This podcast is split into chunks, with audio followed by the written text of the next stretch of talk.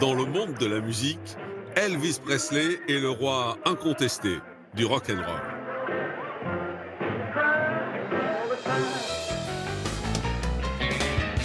Au milieu des années 50, le jeune homme conquiert l'Amérique avec son charisme, son jeu de jambes et ses tubes intemporels. Et bonjour, c'est Nicolas de Immobilier Compagnie, bienvenue dans cette nouvelle émission et cette émission spécialement sur Elvis Presley. Je veux dire, ce reportage, donc Elvis Presley, l'héritage maudit du King, qui est un des héritages que tu peux retrouver euh, en ligne, j'imagine, eh bien c'est l'une de ces émissions-là, enfin celle-ci entre autres parmi deux, trois autres, qui m'ont fait me dire, mais attends, tu dois faire des podcasts sur ces personnages. Parce qu'il y a de l'héritage, il y a de l'argent, et tu vas voir que là, on parle de sommes colossales, mais vraiment, euh, c'est colossal, c'est ingérable. c'est d'ailleurs tout le, ça va être tout le sujet de l'émission. Et en plus, on va vraiment voir une histoire atypique de quelqu'un qui s'est fait euh, détruire par l'argent. Enfin, mon analyse. Alors là, on va faire une émission différente des autres. Pourquoi? Parce que je l'ai vu il y a longtemps. Autant les autres émissions, je ne les avais pas forcément vues. Et donc, je les remonte avant euh, de les analyser avec toi. Du coup, j'ai un axe que je vais suivre. Celle-ci, elle va être très différente. Elle va être enregistrée entre guillemets a cappella. Ça veut dire que je ne vais faire aucune préparation parce que, d'abord, premièrement, j'ai encore des bribes de l'histoire en tête. Euh, cet héritage m'a vraiment marqué. Et tu vas voir qu'il y a vraiment tout un sujet. Deuxièmement, je te le dis à l'avance, ça risque d'être une très longue émission, donc tu risques de devoir la regarder peut-être en deux, trois fois. Et troisièmement, pourquoi a cappella? Parce que euh, Elvis Presley, bon, ben, tout le monde le connaît. Toi, moi, on a tous une musique d'Elvis qu'on aime bien, c'est certain. Et en plus, on a tous quelque part euh, une, bribe d'histoire d'Elvis qu'on connaît, même si moi je connais assez bien son histoire. Je, veux que tu vois vraiment euh, au travers de cet héritage, non, seulement l'émission euh, quasiment dans son entièreté, mais surtout, le but c'est qu'on discute en profondeur de sujets dont on ne peut jamais parler, dont notamment le fait que trop d'argent, eh bien ça, ça, ça crée un déséquilibre d'ailleurs équivalent à pas assez d'argent. Je veux dire, l'extrême pauvreté et la vraie pauvreté. Parce que y a pauvreté et pauvreté. Hein. Moi, je n'aime pas bien ces termes hein, de richesse et de pauvreté. J'en joue beaucoup, ça m'amuse de voir toutes les réactions.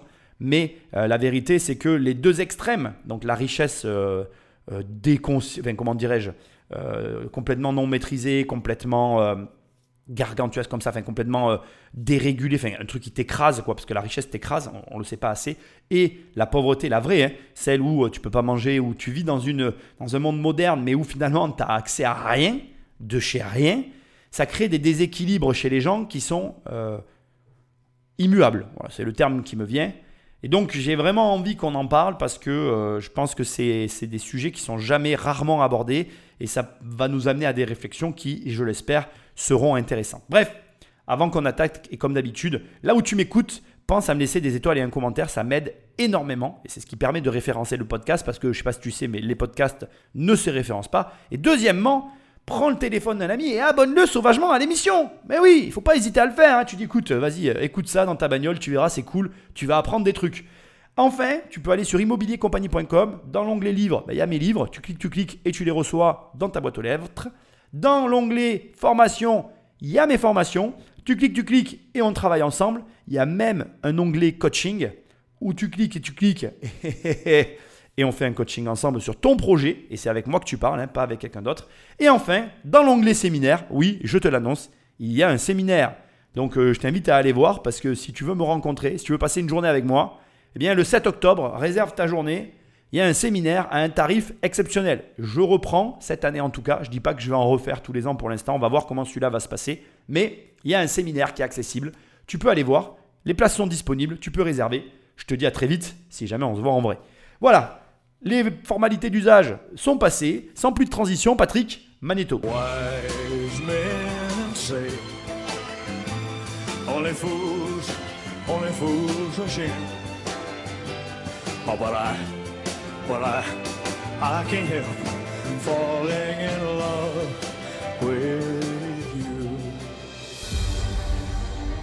Poussé par son manager, le colonel Parker, Elvis devient en quelques années Un véritable produit marketing. Elvis Presley est la première marque de l'histoire de la musique. Rendez-vous compte que pour la seule année 1956, ça rapporte 22 millions de dollars. Pendant près de 25 ans, Elvis va régner sur l'industrie de la musique et amasser une fortune considérable. On estime que dans sa vie, euh, il a gagné un milliard de dollars. Bon alors c'est une introduction, hein. j'ai coupé comme d'habitude, ça n'empêche pas que tu devrais aller voir l'émission, parce que si tu veux la voir dans son entièreté ce sera mieux qu'ici, c'est pas le but. Mais bon, comme je t'ai dit tout à l'heure, je fais au fur et à mesure quand même, hein. ne, ne crois pas que j'enlève ce qui te gâchera le plaisir, crois-moi l'histoire est folle. Juste pour info, d'accord? 22 millions par an, ça fait 1 833 000 euros, enfin dollars, pardon, par mois. Ça fait sur 30 jours, hein, ça te fait 61 000 euros par jour, bordéliche. 61 000 euros, dollars, bon bref, tu m'as compris, par jour, en sachant que, entre-temps, à l'époque, euh, les dollars euh, n'avaient pas, comment je vais dire, non plutôt pardon, je vais tourner ça dans l'autre sens. La valeur de, la vie n'était pas la même. Tu, tu- tu vois ce que je veux dire? Donc c'était c'était colossal. Et puis un milliard dans sa vie, c'est titanesque. C'est un dieu. C'est le king. C'est le king. Et je tiens juste à te souligner ici en passant, parce que dans toutes les émissions, finalement, je me répète, mais la répétition, c'est l'apprentissage.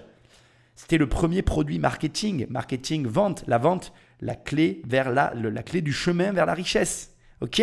C'est dans ta tête? Allez, c'est parti Play, play, s'il te plaît, Patrick, on veut savoir la suite. C'est le 8 janvier 1935, lors d'une nuit d'orage, que naît Elvis Presley, dans la petite ville de Tupelo. Elvis Presley est né euh, dans le sud profond américain, dans le Mississippi, dans une famille très modeste qui n'a rien à voir avec euh, la musique. Et quand on dit une famille modeste, on devrait plutôt dire une famille pauvre, une famille qui vit en fait de l'aide de ses voisins ou, ou de l'aide de l'État. Et comme beaucoup d'Américains, toutes les semaines, la famille se rend à l'église. Alors c'est pas la messe comme on l'a en Europe, en France, c'est beaucoup plus joyeux, c'est rythmé. Euh, et Elvis va euh, joindre le chœur de gospel euh, dans l'église la plus proche de là où il habite. C'est vraiment la façon la plus facile d'apprendre à chanter. On n'a pas un prof de chant, on a les copains et on essaye de reprendre voilà, des classiques. Le jeune Elvis se découvre ainsi une véritable passion pour les chanteurs de blues afro-américains. Ce qui, à l'époque, est à contre-courant pour un blanc. La musique blanche et la musique noire sont autant séparées que la population blanche et la population noire. C'était la réalité aux États-Unis il n'y a pas si longtemps, effectivement. Les radios passaient euh, soit de la musique pour les noirs, soit de la musique pour les blancs.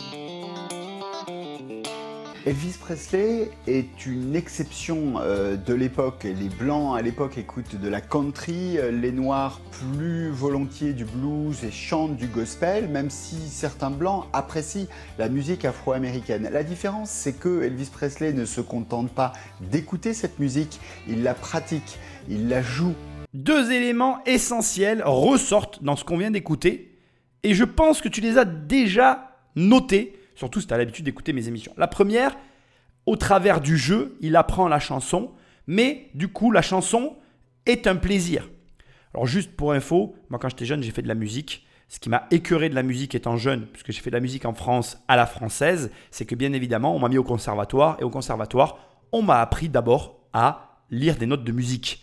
Et je trouve que c'est hyper intéressant de faire le parallèle, non pas avec mon histoire, mais entre euh, le côté, euh, j'ai envie de dire, euh, théorique, av- avant même la pratique, à la française, de dire, allez, va au conservatoire, commence par apprendre tes notes avant de chanter, alors que quand t'es gosse, tu rêves que d'un truc, c'est de chanter. Et à l'opposé, le côté extrêmement simple et funny de dire aux gamins, allez, viens avec les chœurs, tu t'entraînes à chanter avec eux, de toute manière, tu finiras par chanter juste parce que la, la masse, et ça, c'est une réalité. Il y a eu des études là-dessus. C'est hyper intéressant que tu fasses des recherches. Je ne vais pas te les faire ici, c'est pas le propos. Mais tu sais que quand dans les concerts, on chante tous ensemble, la totalité des gens finissent par chanter juste en fait. Donc ça veut dire que Elvis, il a appris à chanter en chantant.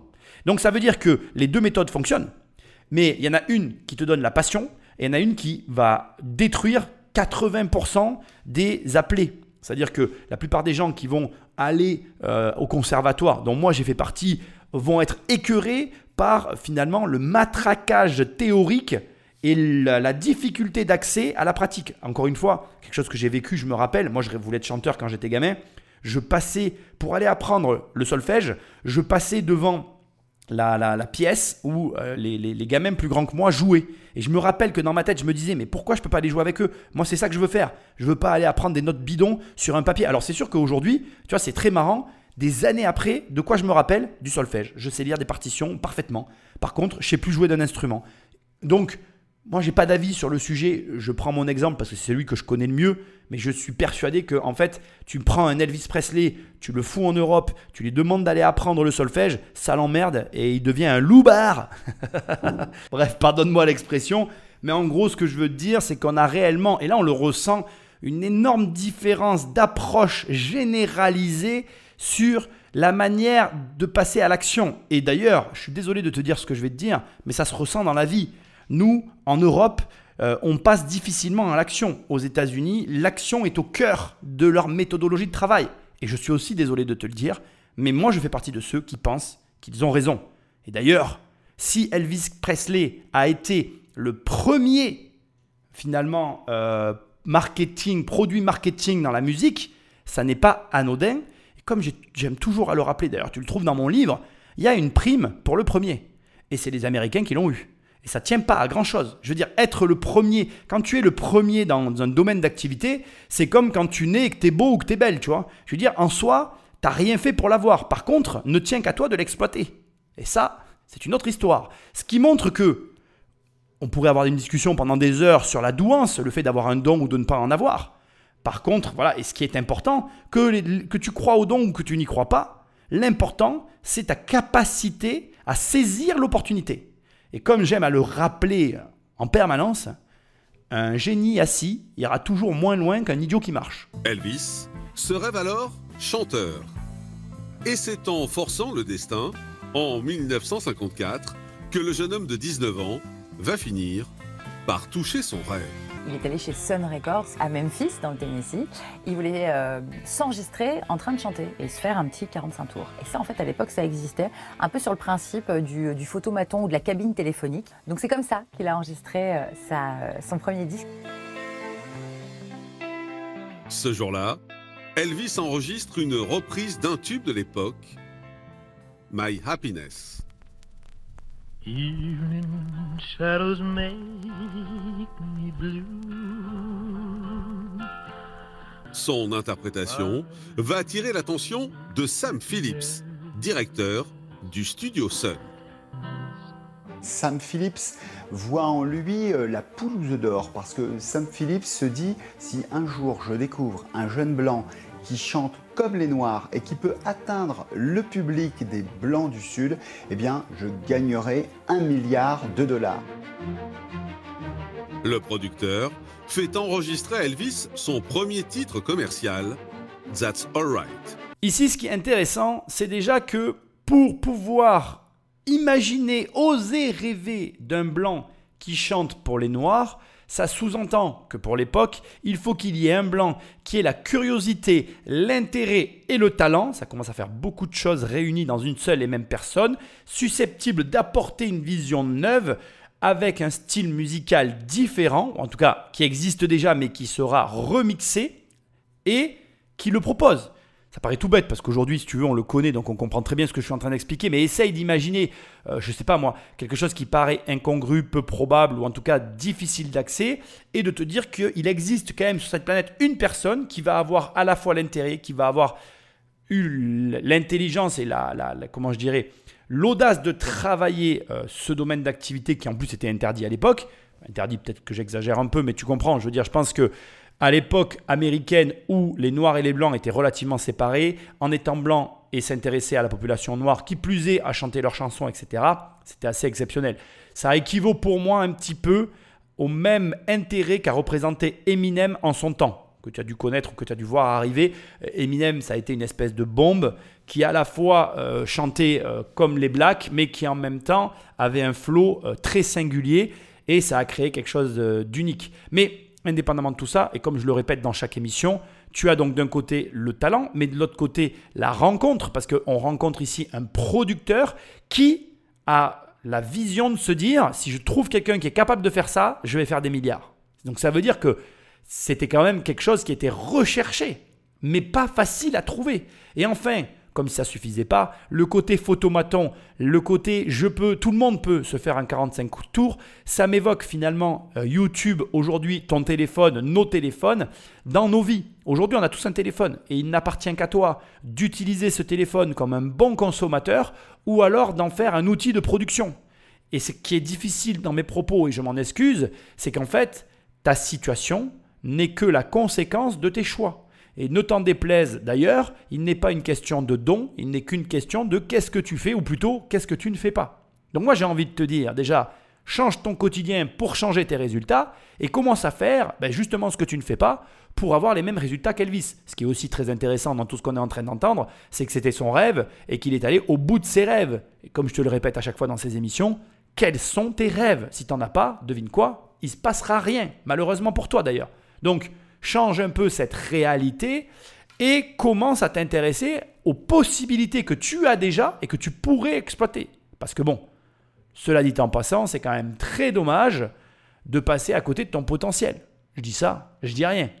Magnéto Patrick. Et c'est seulement quelques mois plus tard, lors d'un concert, qu'Elvis va rencontrer l'homme qui va changer sa vie, Tom Parker, surnommé le colonel. Le colonel Parker était d'origine euh, néerlandaise, mais il était un peu la caricature de l'américain euh, euh, homme d'affaires, producteur au gros cigare, qui a tout de suite flairé la puissance commerciale d'Elvis et lui a proposé d'être son manager.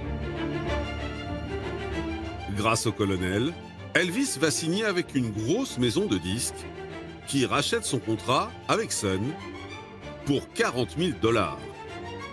Une somme record pour l'époque. Puis euh, une clause aussi particulière, eh bien, c'est que euh, le colonel Parker veut se remplir les poches et euh, il casse tous les codes de l'époque. Il ne prendra pas 10% des recettes de Elvis Presley, mais 50% de toutes ses recettes. Il y a plusieurs visions du colonel. C'est que certains, certains disent que bah, c'est ce qu'il y a de mieux pour Elvis, d'autres, euh, le, plus grand nombre, euh, dit que c'est une catastrophe, euh, artistiquement. pour certains trucs, voilà, on peut lui faire quand même pas mal de reproches, sauf qu'Elvis, il est incapable de s'occuper de quoi que ce soit. Elvis, il chante, voilà. Grâce à l'impulsion du colonel, la carrière d'Elvis décolle très rapidement. Et il se produit dans tous les États-Unis. Alors que sa notoriété enfle, l'étape suivante, c'est naturellement la télévision. Et l'une de ses premières apparitions dans un show, en 1956, va faire scandale.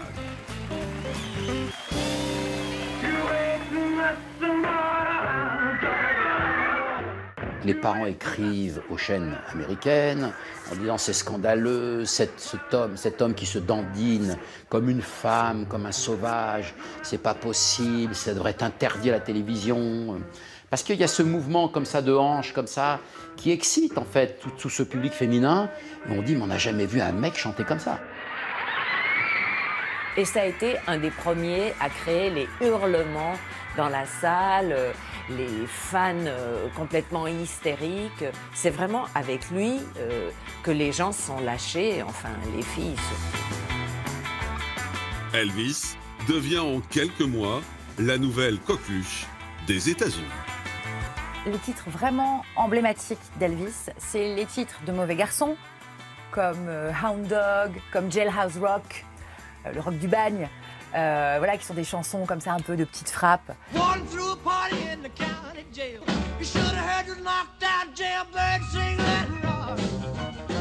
Et puis après, il y a quand même le, Elvis euh, romantique, celui des chansons d'amour.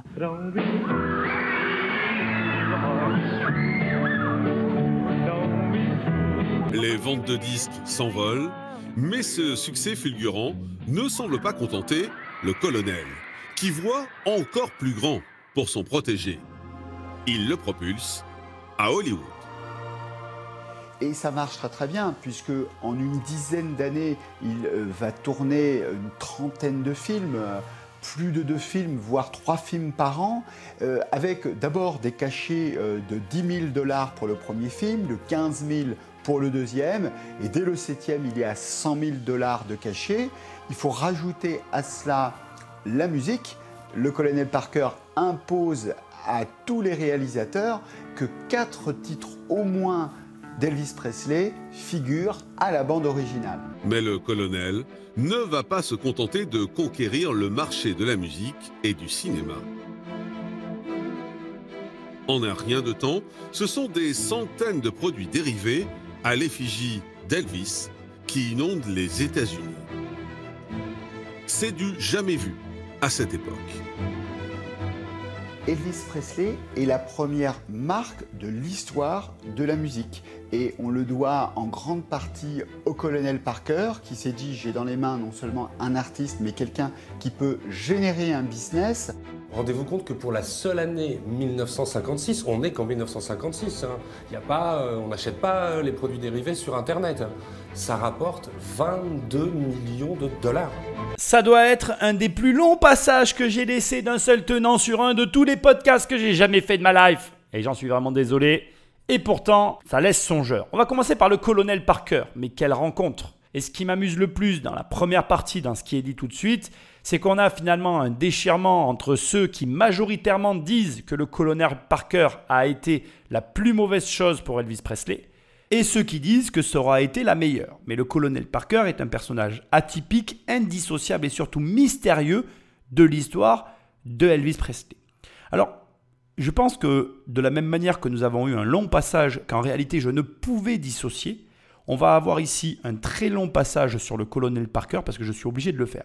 Alors pour que tu saches, d'abord, il y a une chose très importante à entendre et à retenir concernant le colonel Parker, c'est que finalement, il y a quasiment rien sur lui. Quand il y a eu des recherches qui ont été menées sur sa personne, rien ne pouvait être trouvé.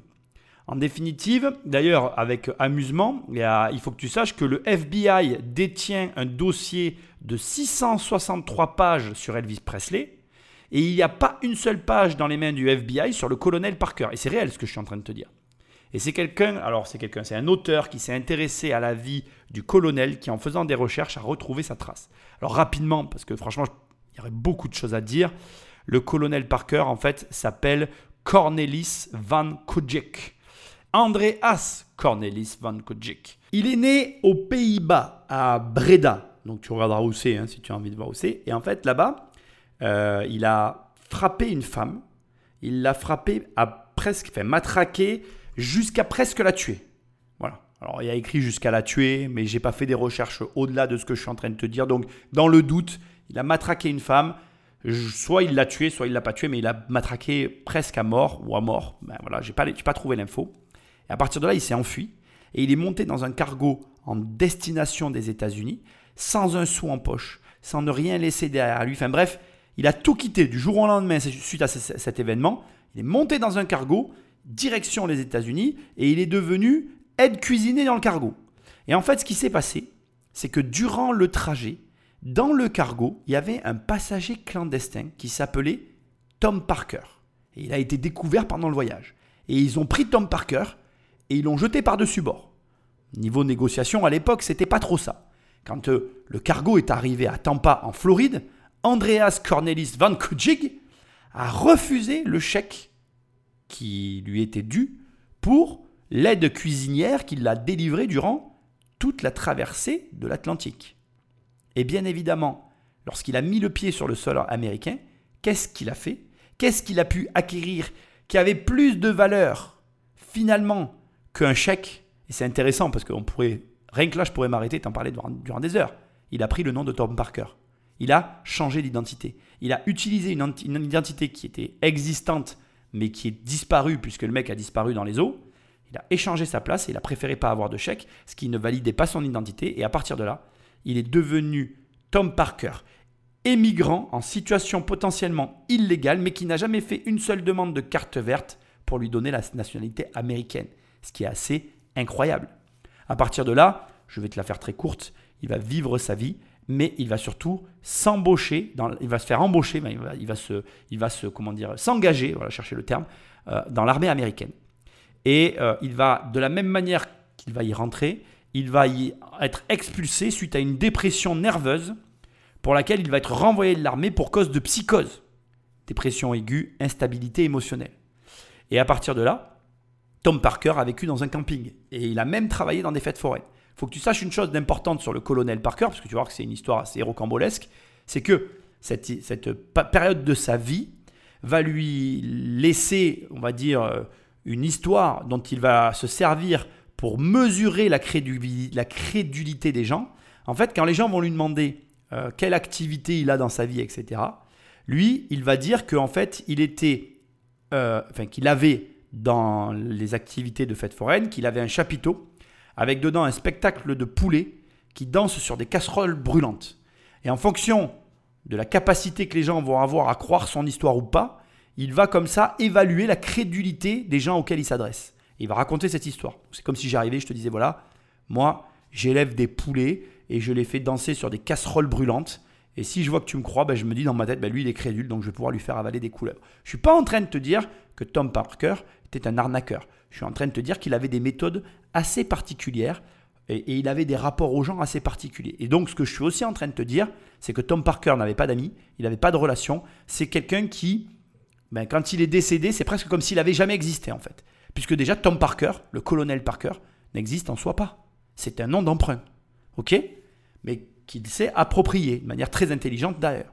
À partir de là, aussi surprenant que ça puisse paraître, en 1939, il va endosser pour la première fois le rôle de manager pour un chanteur de country du nom de Jane Austen. Et en fait, il faut que tu saches que, euh, donc déjà, il va être assez performant euh, avec ce chanteur. Enfin, en tout cas, ça va bien fonctionner. Mais qu'en parallèle, on va trouver des traces de lui auprès de la SPA, mais on se rend compte qu'en fait, il travaille à la SPA, non pas pour aider les animaux, mais parce que dans le contrat de travail, il a un logement en plus d'un salaire.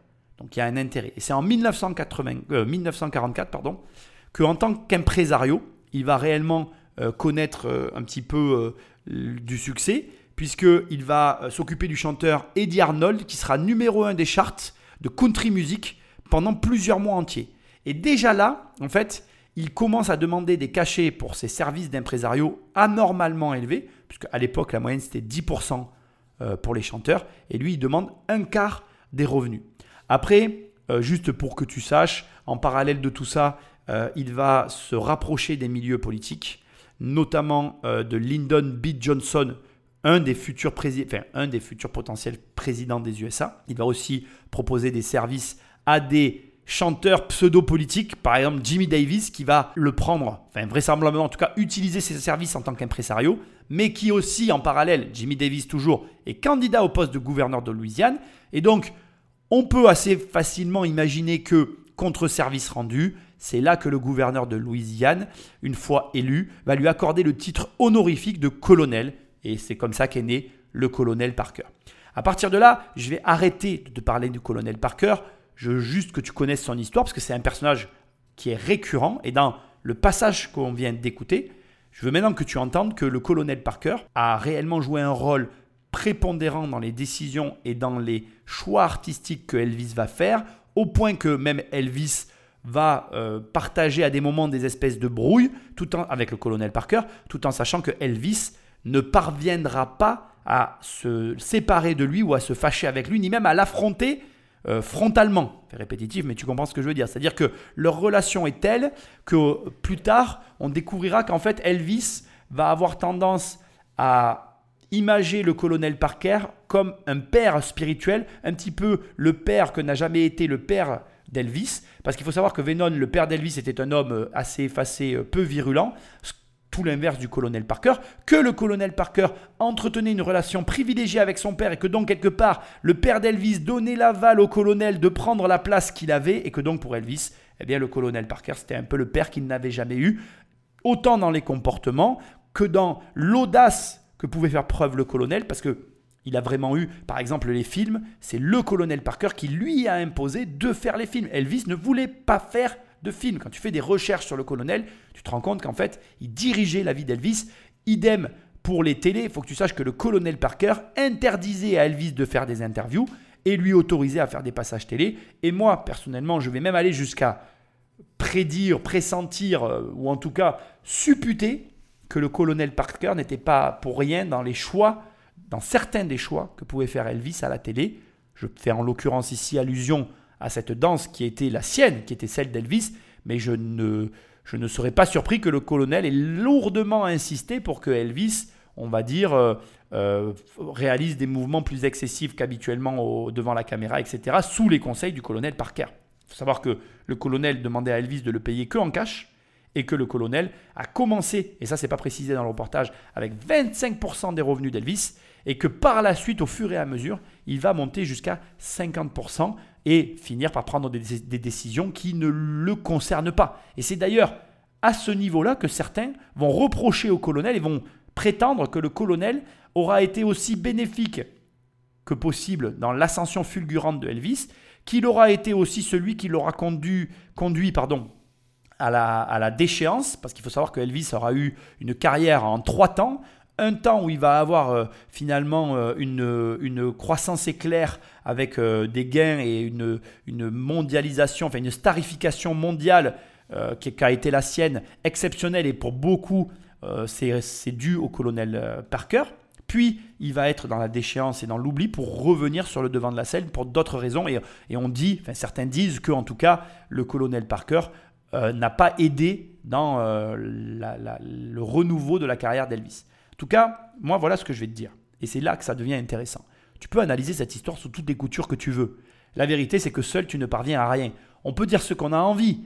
Qui a déjà fait 22 millions d'euros sur un an? Alors il y a des sociétés qui le font aujourd'hui, mais tu vois ce que je veux dire? Elvis pour l'époque c'est exceptionnel, c'est pour ça que c'était le king d'ailleurs. Il a fait une fortune colossale à une période où finalement les fortunes n'étaient pas encore colossal à ce point-là dans la musique. Il a ouvert la voie, il a été le premier, et c'est grâce au colonel Sanders, que tu le veuilles ou non, que ça te plaise ou pas. Ce qui veut dire que tes rencontres ont beaucoup plus d'importance que ce que tu l'imagines dans la trajectoire que tu prends dans la vie, premièrement. Et deuxièmement, et ça c'est au moins autant important, il faut que tu comprennes que dans le bon comme dans le mauvais, en fait, les gens, nous tous d'ailleurs, toi, moi, on est tous pareils. On veut tous que du bon, mais ça n'existe pas. Et donc, en fait, le colonel Sanders, comme euh, n'importe qui d'autre, a été là dans le bon comme dans le mauvais, et tu peux réfléchir des heures et des heures à renvoyer la baballe à qui c'est la faute. Le fait est que c'est cette association qui a mené à ce résultat. Qui, aujourd'hui, et en toute franchise, ne voudrait pas de ce résultat dans sa vie? Bon, voilà, point, l'affaire elle est réglée. Donc le colonel Sanders, il avait ses travers, comme Elvis, comme toi, comme moi, comme nous tous.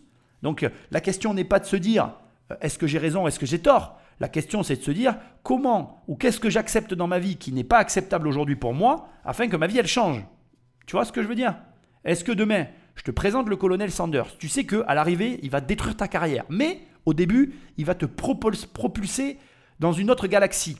Tu la prends la navette ou pas? Voilà, c'est tout. C'est la seule question que tu as à te poser. C'est évident qu'il y a du bon et du mauvais dans toute situation de vie. Maintenant, tu veux quoi? Et, bien, et quoi que tu veuilles, en fait, tu auras du mauvais. Il y aura toujours du mauvais dans toutes les situations possibles. Donc ce n'est pas la peine de vouloir les éviter. Le fait est que si tu veux avoir le bon, tu auras forcément le mauvais. Et Elvis, bah, il a tout eu, comme tout le monde. Hein. À son niveau à lui, mais comme tout le monde jusque-là. Bref, comme tu le comprends, donc tout ce que tu viens d'entendre, c'est ça découle d'une vision du colonel Sanders, une vision qui pour l'époque était unique, et c'est grâce à cette vision et grâce à cette association qu'est né le King. Et c'est à partir de là que tout va partir dans les extrêmes. Les retombées de ces disques et des innombrables produits dérivés permettent à Elvis d'amasser une belle fortune qu'il dépense alors sans compter. Il arrose généreusement ses amis, sa mère, ses parents. Il leur achète des maisons, des, des voitures de luxe et dépense vraiment beaucoup. L'argent euh, rentre beaucoup grâce au colonel, mais il sort beaucoup grâce à Elvis aussi. Et sa dépense la plus extravagante est l'achat d'une demeure qui entrera dans la légende. En 1957, Elvis Presley achète Graceland. Et Graceland, il le conçoit comme une résidence non pas personnelle mais familiale. C'est une manière de mettre sa famille euh, à l'abri et, et notamment sa maman. Mais en 1957, alors qu'Elvis est au sommet de sa gloire, il est soudain rattrapé par la réalité. Graceland, c'est un peu le symbole de la réussite d'Elvis, la cohésion familiale, et ça va aussi façonner l'image d'Elvis Presley dans l'opulence et la réussite. Mais après, il faut voir Graceland comme ce que c'est, c'est-à-dire le symbole de l'Amérique. Je sais pas si tu as déjà vu Graceland, mais c'est vraiment une maison qui ressemble à la Maison Blanche en fait. C'est oufissime de te dire qu'il y a des gens qui vivent là-dedans ça serait vraiment trop grand. Dire, des gens normaux qui voudraient vivre dans Graceland de façon tout à fait normale, ça serait compliqué. Avec juste un chiffre, je vais t'imager ce que j'essaye de te dire. Graceland, ça coûtait 500 000 dollars par an juste pour qu'elle fonctionne. C'est-à-dire que c'est le coût de la maison. La maison en entretien, c'est 500 000 dollars. Donc euh, autant te dire que c'est un gouffre le truc. quoi. Et juste pour info, euh, tu verras que Graceland va avoir un, destin à l'image d'Elvis. Elle me fait penser, pour faire un peu écho à la maison, hein, à l'émission de la semaine dernière à la Calypso. Et elle me fait aussi un peu écho euh, à, tous ces symboles que vont avoir certaines personnalités qui va se matérialiser dans un objet ou euh, voilà une voiture, tu vois, de James Bond et sa voiture, c'est symbolique. Ben, pour moi, Elvis Presley, c'est aussi Graceland d'une certaine manière. En tout cas, tous les fans d'Elvis connaissent Graceland. En décembre 1957, Elvis Presley reçoit sa convocation pour partir à l'armée. C'est d'abord euh, la panique. Euh, la panique pour Elvis Presley qui se dit euh, bah, ma carrière va s'arrêter. Et puis la, la panique pour le colonel Parker qui se dit deux ans sans carrière, c'est deux ans sans revenus. En 1957, Elvis est appelé par l'armée américaine pour faire son service militaire. Une pause dans sa carrière qui ne va pas décourager son manager. Avant le départ de son protégé, il prend même soin de prévoir les rentrées d'argent pour les prochaines années. Il a élaboré une stratégie pour générer des revenus en l'absence d'Elvis Presley. Premier élément, il a décidé de faire enregistrer cinq titres qui vont sortir, qui seront des titres inédits pendant qu'Elvis Presley est au service militaire. Deuxième stratégie, sortir des compilations de titres qui ont déjà fonctionné d'Elvis Presley. Et donc, euh, sa stratégie va fonctionner. Elvis Presley n'est plus là, il ne chante plus, mais des revenus considérables continuent d'affluer. Et en 1959, posté à 7000 km des États-Unis, en Allemagne, Elvis fait la rencontre de la très jeune Priscilla Beaulieu, fille d'un officier américain expatrié dans la même région. Elvis rencontre à 24 ans une gamine de 14 ans. Et il tombe amoureux de cette gamine euh, qui n'a vraiment que 14 ans. Elle sort de l'enfance. C'est un peu choquant aujourd'hui, c'est impensable aujourd'hui. Mais euh, lui, en tout cas, a flashé sur elle et euh, ils sont sortis ensemble. Mais quelques mois seulement après le début de leur relation, la romance est coupée court. Elvis termine son service militaire et doit rentrer aux États-Unis. Alors que de son côté, la jeune fille encore mineure reste vivre avec ses parents en Allemagne. Il y a une fille que je voyais assez souvent quand j'étais là-bas. Son père était dans l'armée de l'air. Ils sont arrivés seulement deux mois avant que je parte, mais on sortait ensemble et elle est venue à l'aéroport quand je suis reparti. Il y a eu plein d'articles. La fille qui l'a abandonnée.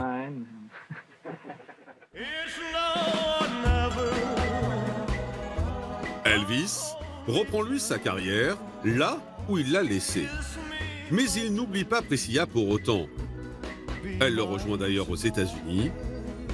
Et en 1967, le couple se marie enfin. La cérémonie, discrète, a lieu dans une chambre d'hôtel à Las Vegas. Neuf mois après le mariage, Lisa Marie naît. Ils ont un enfant très vite. Et Elvis est fou de sa fille. Il l'emmène partout, euh, il se fait photographier partout. Il y a plein d'archives où on la voit à tous les âges, euh, sur les genoux de son père. Il est vraiment attaché à cette gamine et euh, ce sera vraiment sa fille unique. Son héritière. Bon, alors là, je dois m'arrêter, c'est trop important, il faut que je t'explique beaucoup de détails, notamment sur le colonel. Ça n'est pas aussi simple que ce qui est raconté ici. Alors pour commencer, faisons très simple, il faut que tu saches que quand Elvis est en Allemagne et qu'il est absent pendant deux ans, non seulement il est très inquiet pour sa carrière, mais il est aussi très inquiet qu'on l'oublie.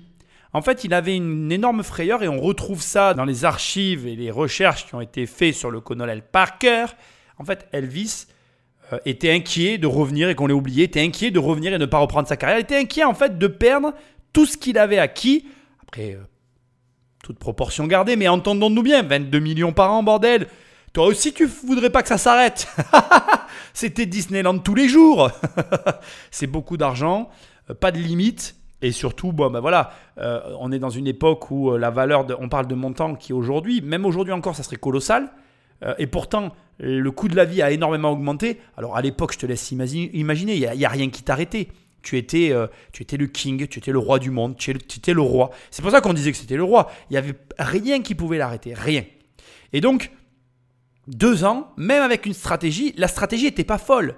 Cinq titres enregistrés exclusifs en deux ans je te laisse imaginer, ça te fait euh, à peu près un titre sur tous les six mois avec allez, un, bonus à Noël, quoi, tu vois, et tu couvres tes deux années. Et derrière, euh, une stratégie marketing un peu agressive avec des recompilations d'albums, des sorties régulières pour occuper le terrain, mais rien de transcendantal. Deux ans, c'est relativement long. Et donc, c'est légitime que Elvis était effrayé. Et à son retour, le colonel a tenu ses engagements. Tout était comme c'était lorsqu'il est parti. Donc c'est vrai que Juste, je fais écho à ce que je te disais tout à l'heure, et j'étaye aussi un peu, moi, ma vision de tout ça, à savoir que quelque part, on aime ou on n'aime pas le colonel, en tout cas, il avait un rôle prépondérant dans la carrière d'Elvis, et je te pose la question, qui aujourd'hui s'occupe de toi? Je veux dire, il n'y a pas de honte à ne pas faire plein de choses dans, son, dans ton quotidien. La caractéristique de Elvis, c'est qu'il ne voulait rien faire. Lui, il voulait que chanter. Il était exclusif. Mais la seule chose qu'il faisait, il la faisait extrêmement bien. Il la faisait à très haut niveau. Jusqu'à quel point tu es prêt à éliminer toutes ces tâches quotidiennes qui entravent ton avancée pour arriver au résultat que tu convoites? Il y a beaucoup de gens qui, par souci euh, voilà, de, de, dignité ou de fierté ou les deux, se refusent à déléguer plein de choses. Ce qui est une erreur. Il faut même déléguer des choses que tu penses qui ne sont pas délégables. Il ne faut pas avoir peur de le faire. Elvis, il était très extrême tout ce qu'il a finalement euh, rétrocédé dans son quotidien au colonel Parker. C'est ce qui a valu toutes les critiques au colonel Parker. Mais en attendant, on pense ce qu'on veut. Jusque-là, ça fonctionne.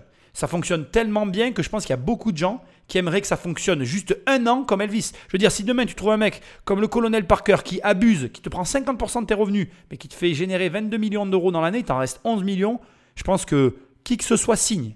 Donc réfléchis à la façon dont tu fais les choses. Je te demande même pas de réfléchir à ce que tu fais. Je te demande de réfléchir à la manière dont tu les fais. Tu comprends ce que j'essaie de te dire? Est-ce que vraiment aujourd'hui, tu mets toutes les chances de ton côté pour que ton travail, tu puisses l'exécuter au sommet de ton art? La réponse est oui ou non. Hein. Et il n'y a que toi qui peux y répondre à cette question. Mais si Elvis endosse volontiers le costume du père modèle, il n'a pas renoncé à son train de vie extravagant de star du rock. Elvis dépensait énormément d'argent. D'un seul coup, il avait envie de manger du chocolat. Bon, mais du chocolat qui était fait dans un, dans un état d'Amérique particulier. Il appelait son pilote le dimanche matin. Il prenait l'avion l'après-midi, il allait acheter du chocolat, il revenait dans l'après-midi. Mais tout, tout, ça coûtait d'un seul coup 30, 40 000 dollars l'après-midi. Un mode de vie parfois jugé excessif. On a commencé à s'inquiéter de la santé d'Elvis Presley parce qu'il a de l'hypertension artérielle, qu'il a une maladie du foie, il mange trop de beurre de cacahuète. Enfin bref, il souffre quand même, de, il est addict à beaucoup de choses. Mener une vie rock'n'roll, c'est difficile. Surtout le rock'n'roll. Parce que cette expression, vous savez, sexe, drogue et rock'n'roll, c'est ce qu'il se passe.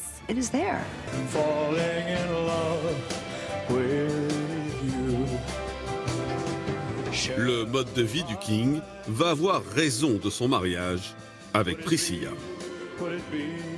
Même s'il avait envie d'être marié et d'avoir une famille, je ne sais pas s'il était fait pour ça. Je ne pense pas qu'il était capable d'être fidèle à une seule femme. En 1972, alors que leur fille n'a que 4 ans, le couple se sépare et divorce un an plus tard. Ils divorcent relativement bien, c'est-à-dire sans s'envoyer tout à la figure. En descendant du tribunal, on les voit se donner la main, donc ça va. Mais euh, ils sont néanmoins séparés maintenant avec euh, des critères économiques très précis. Alors Elvis ne va pas faire le pingre quand il va divorcer d'avec Priscilla. Il va lui donner 725 000 dollars. Il va lui donner une pension alimentaire assez considérable et en plus un pourcentage sur ses ventes de disques. Autrement dit, elle est censée être à l'abri jusqu'à la fin de ses jours. La petite Lisa Marie va vivre avec sa mère à Los Angeles, mais continue de passer du temps avec son père à Graceland. Je me souviens que je passais du temps avec lui à l'étage. Il n'y a que deux chambres à Graceland qui ne sont pas ouvertes au public. Il avait installé un coin dans ma chambre avec une télé, une chaise et une table pour lui. Donc dès que je me réveillais, il était là. Il passait beaucoup de temps à Graceland quand j'étais là. De nouveau célibataire, le King commence à se laisser aller. Il a commencé effectivement à grossir un peu, à grossir. Il avait une alimentation un peu déséquilibrée. Il a eu commencé à avoir des problèmes de santé. Il prenait trop de médicaments, trop d'amphétamines pour être avoir de l'énergie, trop de somnifères en quantité trop importante. Il faisait surtout des mélanges qui étaient souvent pas bons. Et euh, son médecin lui prescrivait ce que Elvis voulait. Et le 16 août 1977, Elvis est retrouvé inanimé dans sa maison de Graceland. À 42 ans, le King est mort. No, he can't be. He can't be. He's. This is a joke. This, this cannot be. C'est un choc, c'est un, c'est un tsunami. C'est un tsunami. Alors, il se disait qu'il n'était pas très en forme, etc. Mais à aucun moment on pensait qu'il allait, euh, qu'il allait mourir. On est ici sur le point intéressant de l'émission en fait. Gagner des millions et des millions. Et quand tu écoutes l'histoire, ça passe en un éclair. Déjà, c'est vrai que c'est assez étrange parce que je sais pas quelle est ton opinion sur la vie, tu vois. Moi, je trouve que la vie, c'est à, à la fois long et court. C'est les deux, tu vois. C'est d'ailleurs bizarre. C'est paradoxal, tu vois. Il y a des moments, c'est très long. Il y a des moments, c'est très court. Et puis, il y a des moments, tu réalises et tu dis, ah, c'est quand même passé assez vite, quand même. Et puis, à d'autres moments, tu dis, mais j'en profite aussi. C'est voilà. C'est la vie, c'est paradoxal. Mais ça, c'est un autre sujet. Et c'est sûrement pas le mien. Par contre, là, tu vois vraiment, je trouve qu'on est vraiment confronté dans cette émission à l'excès d'argent. Tu vois, quand tu entends le, docteur, bon ben, je lui prescrivais quoi, c'était le king, tu vois. Mais je comprends aussi, je me mets à la place du docteur. Quand tu entends le train de vie, le mec, il veut une glace, il prend un jet, il avait une façon de gérer sa vie, il avait tellement d'argent, ça dégueulait de tous les côtés, qu'est-ce qu'il s'en fout? Il n'y avait plus aucune limite. Et à la limite, ça devait être tellement gargantuesque sur les comptes que même banquier, euh, personne tout autour, comme dans ces cas-là, en fait, ce que tu dois comprendre avec l'argent, c'est que plus tu palpes, plus les gens autour de toi, ils palpent. moi, je vois, euh, ma mère, des fois, elle vient, elle, pète un câble, elle fait les comptes de certains trucs, tu vois, elle me dit, ouais, les frais bancaires, t'as vu pour combien il y en a? Oui, on a des frais, mais regarde ce qu'on a de l'autre côté. Et, en fait, c'est vrai qu'elle a raison. En fait, on je devrais, je le fais pas du tout maintenant, mais je le faisais avant, mais je le fais plus. Mais je devrais me pencher sur ces trucs-là. Mais comme en fait, de l'autre côté, moi, ma compensation, c'est de pouvoir continuer à acheter, de pouvoir continuer à grossir, bien en fait, c'est ni plus ni moins qu'un juste retour des choses. On continue de donner de l'argent à quelqu'un qui n'arrête pas d'en gagner, et le mec continue finalement de faire, alors dans certains cas comme Elvis Presley, n'importe quoi avec son argent, dans d'autres cas comme moi, à investir, et dans tous les cas, les personnes qui gravitent autour, chacun croque sa part du gâteau et tout le monde est bien assis sur son fauteuil à son aise. On va pas reparler du colonel Parker qui, à cette période, est monté à 50%. Il faisait moitié-moitié parce qu'il considère qu'à un moment donné, c'est grâce à lui qu'il a eu la carrière qu'il a eue. C'est vrai, c'est faux. Encore une fois, on pourrait en parler des heures. C'est pas le propos. Le fait est que finalement, tout le monde avait ce qu'il voulait, c'est-à-dire l'argent, et Elvis Presley il a crevé tout seul dans son coin. Parce que lui, personne ne s'est soucié de lui. Il a perdu sa femme, il a perdu sa fille, il s'est retrouvé seul à Graceland, il a enchaîné les nanas, parce que c'est ce qui s'est passé, il les a juste enchaînées, elles étaient toutes là pour les mêmes raisons que tous les autres. Et cet amas de pognon, parce que ça, en devient euh, délirant, quand les millions rentrent et rentrent et rentrent, parce que là, on parle de droits d'auteur considérables. Quand on te dit qu'elle était à l'abri pour le reste de sa vie, c'est que le moindre pourcentage qu'il aurait donné à n'importe qui, ça devient tout de suite quelque chose de gargantuesque. Sauf que, encore une fois, faut remettre les choses à leur place. on est face à quelqu'un qui génère de l'argent et qui dépense beaucoup d'argent. Qu'est-ce qui se passe quand une personne comme ça vient à décéder? C'est très important de l'entendre. Qu'est-ce qui se passe? Quand un mec qui génère beaucoup d'argent mais qui dépense beaucoup d'argent décède, il ne génère plus d'argent. Mais les dépenses, elles, persistent. Ce qui veut dire que ça n'est pas ce que les gens imaginent. De l'extérieur, d'abord, comme ça a été dit, on ne s'attend pas à ce qu'il meure. Ce qui est vrai, 42 hein, ans, euh, c'est moi qui meurs dans un an. Ça me ferait chier quand même. Hein. Mais bon, c'est comme ça. Ça peut m'arriver, ça peut arriver à n'importe qui. Mais surtout, le fait est que le moteur, la personne, plutôt la cause de ce, de, ce paquet de pognon disparaît. Et le paquet de pognon va pas tarder lui non plus à disparaître. Alors enfin, tu vas voir. Le problème dans cette situation est plus complexe que ça. Mais il faut en prendre conscience. Il faut prendre conscience qu'un artiste, chanteur, continue à générer des droits d'auteur, mais ces droits d'auteur ont tendance à se réduire. Et la réduction, comme j'aime à le rappeler, les revenus varient, mais la dette, elle, elle est stable. Et le problème de la dette, c'est que quand elle est supérieure aux revenus, ça crée la faillite.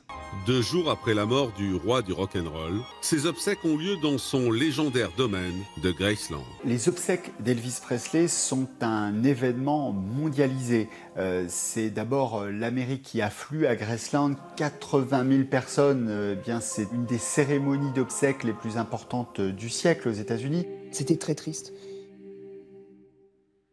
Le cercueil d'Elvis blanc est rentré dans ce corbillard blanc et avec toute une toute une série de véhicules euh, également blancs. Euh. La famille, les amis, etc. Ils ont été jusqu'au cimetière de Forest Hill en descendant Elvis Presley Boulevard, où reposait déjà sa mère. Elvis laisse derrière lui sa fille de 9 ans, son ex-femme Priscilla et son père, Vernon Presley. Mais également des millions de fans à travers le monde et toute une industrie qui reposait sur son seul nom. Alors juste, je me dois ici de t'amener une précision parce que peut-être que c'est pas perçu, mais effectivement, en l'entendant, j'avais, euh, alors bon, j'ai quand même une bonne mémoire de l'épisode. Je l'ai vu il y a très très longtemps, mais je m'en rappelle. Et, euh, et en fait, je veux revenir sur les dernières paroles qu'on vient d'entendre où euh, on dit que l'industrie, donc là on te parle carrément de l'industrie de la musique qui se reposait sur ce qu'était Elvis Presley. Et tu pourrais te dire, mais attends, Elvis c'est un chanteur, c'est pas parce que Elvis est mort que euh, les majors de l'époque, enfin que, que tout allait s'arrêter pour eux. Et dans le fond, tu as raison, ça a continué pour eux. Par contre, il y a un élément hyper important. C'était un moteur. Elvis Presley, était un moteur pour l'industrie de la musique. C'est-à-dire que quand il convertissait un, auditeur au rock and roll, potentiellement, tu écoutais du rock de Elvis, tu allais peut-être écouter du Johnny Hallyday derrière, tu allais peut-être écouter encore d'autres formes de rock liées à Elvis Presley. Et euh, le, rock and roll euh, et ce que représentait Elvis, c'était tout un sillage, comme aujourd'hui le rap, euh, qui, qui, finalement, sans, comment dirais-je, s'entraînait l'un l'autre c'était une industrie au global. Et donc derrière, quand la traction du King, du moteur n'est plus là, faut-il encore avoir des personnes pour reprendre la place, et on n'en a jamais eu, hein, on n'a jamais eu personne qui a égalé le King, et pour venir finalement, euh, euh, ben, j'ai envie de te dire, euh, drainer autant de population sur ce marché. Donc il faut bien comprendre, et c'est le cas dans beaucoup d'industries, que les leaders d'une industrie ne sont pas que leaders en mode je me gave et je prends tout le fric. Ils drainent aussi pour le second, le troisième de corvée, enfin bref, toutes les personnes qui gravitent autour de ces personnalités-là, de ces entreprises-là, de, ce type d'activité-là, ils, représentent finalement une manne financière. Grâce à Elvis Presley, il y a eu d'autres chanteurs qui se sont lancés par inspiration, mais parce qu'il était là et parce qu'il drainait un commerce, il drainait une activité liée au style musical qu'il représentait. Et donc, si tu veux, même s'il n'a jamais été remplacé, il faut bien considérer que ça, c'est quelque chose qui est compliqué, pour, spécialement pour les débutants. C'est très bien qu'il y ait toujours un leader sur un marché. Parce que ça veut dire qu'il y a un marché. C'est aussi simple que ça. Et tu dois le voir comme ça. Les gens sont jaloux, les gens sont méchants, parce que voilà, ils aimeraient avoir une autre vie. Mais c'est pas du tout comme ça qu'il faut le prendre. Quand demain tu as un rêve, si demain ton rêve c'est d'être chanteur, et que ton rêve c'est d'être chanteur de rock, s'il y a Elvis Presley, ben, ça veut dire que tu peux l'être. C'est tout. Après, bien sûr que tu ne seras pas Elvis. Tu seras Johnny Hallyday. Tu seras j'en sais rien moi, les Red Hot Chili Peppers. Tu seras celui ou, ou le groupe ou j'en sais rien, comment dirais-je, l'idole musicale que tu seras. Mais dès l'instant qu'il y en a un qui existe en tant que, bon, là, on est sur Elvis, mais tu m'as compris, en tant que ce qu'il est, eh bien, à partir de là, le marché existe et d'autres vont pouvoir s'y lancer. Et qui sait, c'est comme ça qu'on se retrouve avec des histoires comme par exemple, je vais prendre le cas de Facebook, maintenant je passe d'un sujet à un autre, mais tu vas comprendre le lien. Quand Facebook se lance, Facebook, c'était pas le, le, réseau social numéro un. Facebook, euh, quand il se lance, il y avait MySpace. Mais parce qu'il y avait MySpace, les réseaux sociaux avaient une place d'existence. Et parce qu'il y a eu MySpace, Facebook a écrasé MySpace et est devenu le leader, jusqu'à ce que Facebook soit écrasé par un autre réseau social. Tu comprends? C'est comme ça qu'il faut voir les choses dans la vie. Alors oui, c'est difficile. Oui, parce qu'on est des êtres humains, on est jaloux, on, est, on, a, on a des interprétations, on a des sentiments, et ça vient perturber notre jugement. Mais à juste titre, essaye de ne pas avoir de jugement. Contente-toi de ce qui a un intérêt pour toi, à savoir le marché existe. Si le marché existe, je peux moi aussi exister sur ce marché. Une fois que je serai sur le marché, je verrai où je me positionne et à ce moment-là, quand je serai positionné, est-ce que j'ai une marge de progression? Oui, non, pourquoi, comment etc., etc. Le King s'est éteint, laissant derrière lui un immense catalogue de tubes et une grosse machine commerciale mise en place par son légendaire manager, le colonel Parker. Elvis, c'est quand même 24 ans de carrière et 700 000 albums vendus. Son patrimoine est estimé à 180 millions euh, de dollars, euh, ce qui est évidemment euh, quelque chose d'énorme pour l'époque, hein, c'était à 44 ans. Et puis, surtout, on estime que dans sa vie, il a gagné un milliard de dollars. Mais alors, qui va hériter de cette fortune? Elvis avait-il préparé sa succession Oh là là Là, je suis obligé d'intervenir. Un milliard durant sa vie qu'il a, claqué. Hein. Parce que quand on te dit là, 180, 200 millions, on va dire, de fortune estimée, il a généré un milliard, il en a donné une partie au colonel. Mais tu m'as compris, la diff, elle a été claquée. Claquer 200, 300 millions, c'est beaucoup de pognon. Et derrière, ça se traduit aussi par du patrimoine. Parce que quand tu claques dans une moto, quand tu claques dans un avion, c'est des trucs que tu, qui sont marchandables. Donc de toute façon, qu'on le veuille ou non, on est sur quelque chose de colossal. Demain, un membre de ta famille décède, il y a un milliard à la clé. Enfin, bon, j'exagère, il n'y a pas un milliard à la clé, il y a 200 millions, mais tu vois ce que je veux dire. Un milliard généré, une machine commerciale en place, un système, bref, tu vois ce que je veux dire. Tu crois pas que il va y avoir un peu de discussion dans la famille Tu crois pas que là, d'un coup, tout le monde va être intéressé? Tu crois pas que tout le monde veut pas voir si jamais on ne sait pas quoi? Je suis pas sur le testament où j'ai pas droit à, à mon petit million qui traîne. Parce que un million, dans une vie normale, j'entends. C'est pas anodin. Je veux dire, ne serait-ce que déjà ça. Remettons les choses. Moi, j'aime bien que tu te projettes et que tu repartes avec ces podcasts avec quelque chose. Imagine, ne serait-ce que toi, que tu génères, ne serait-ce que de ton vivant, un million. C'est ce que j'essaye de t'apprendre. C'est ce que je te véhicule dans mes formations. C'est ce que je te souhaite. Juste un million. Je peux t'assurer qu'aujourd'hui, dans ton entourage, il y a beaucoup de gens, ils aimeraient avoir un million. Hein.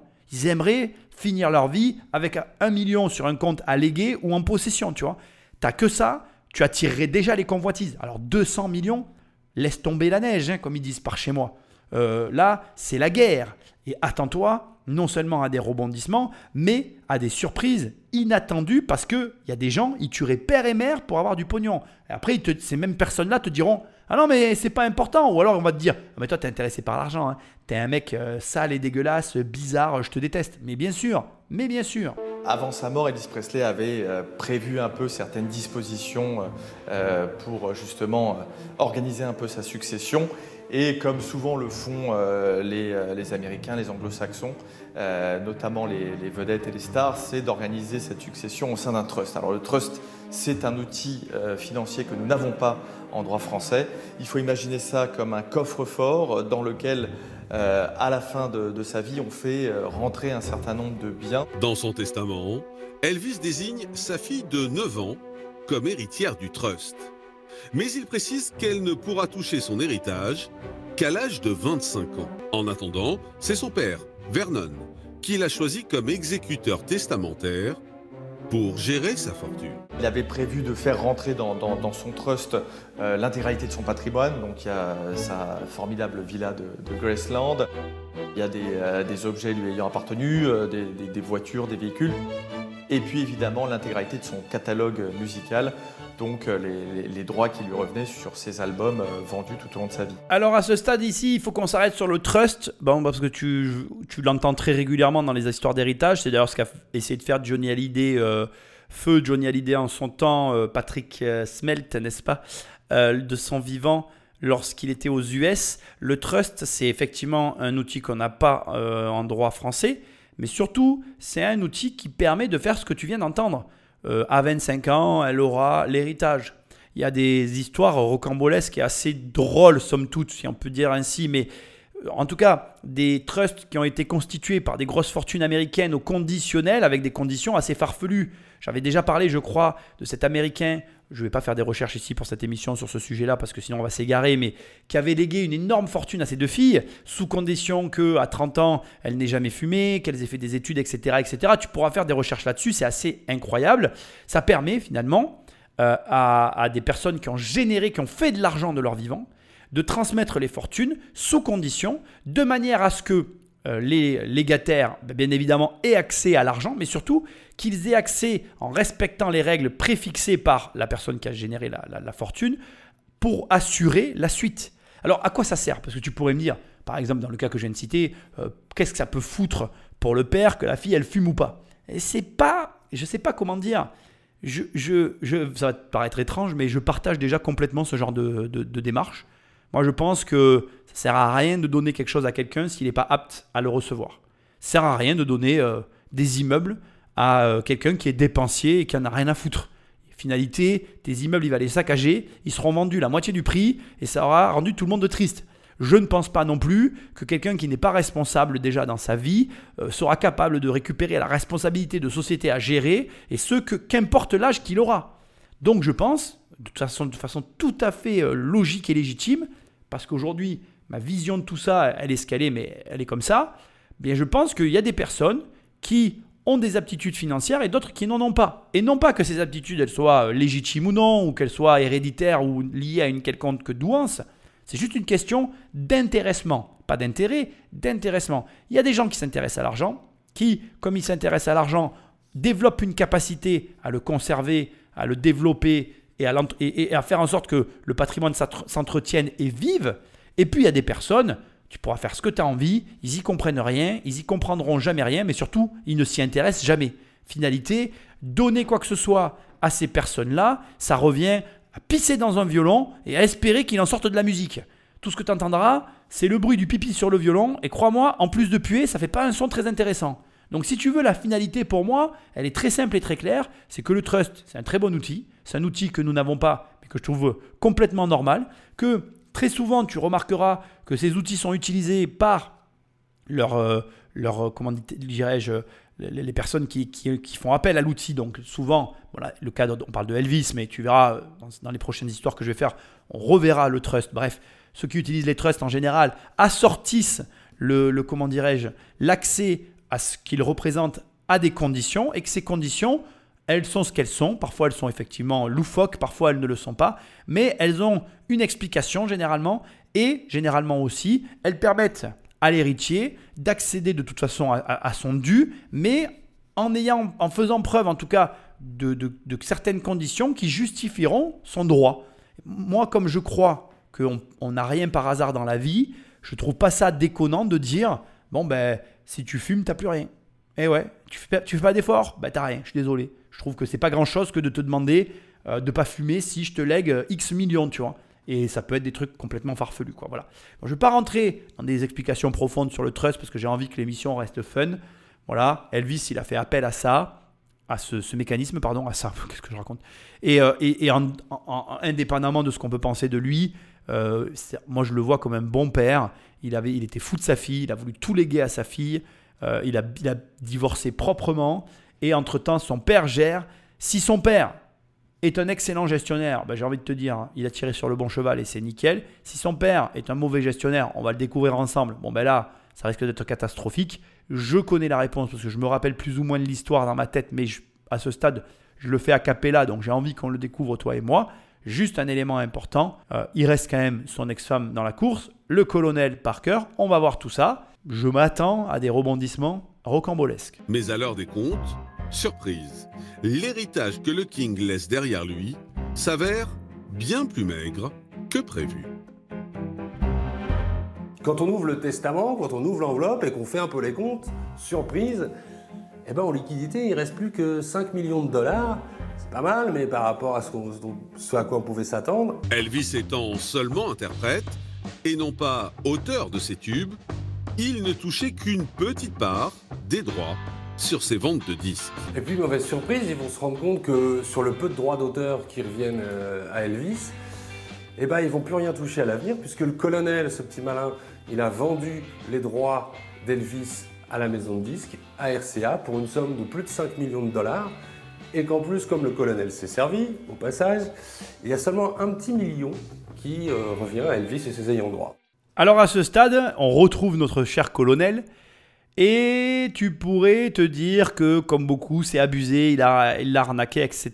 Alors il faut savoir que, d'abord, euh, dans les rapports entre Elvis et le colonel, comme je te l'ai déjà répété, il y avait l'approbation du père, donc de Venon, et il y avait le fait que Elvis aussi, ça je te l'annonce maintenant, avait tendance des fois à signer des papiers sans les lire. En fait, c'était vraiment pas son truc, tout ça, donc il laissait tout faire au colonel.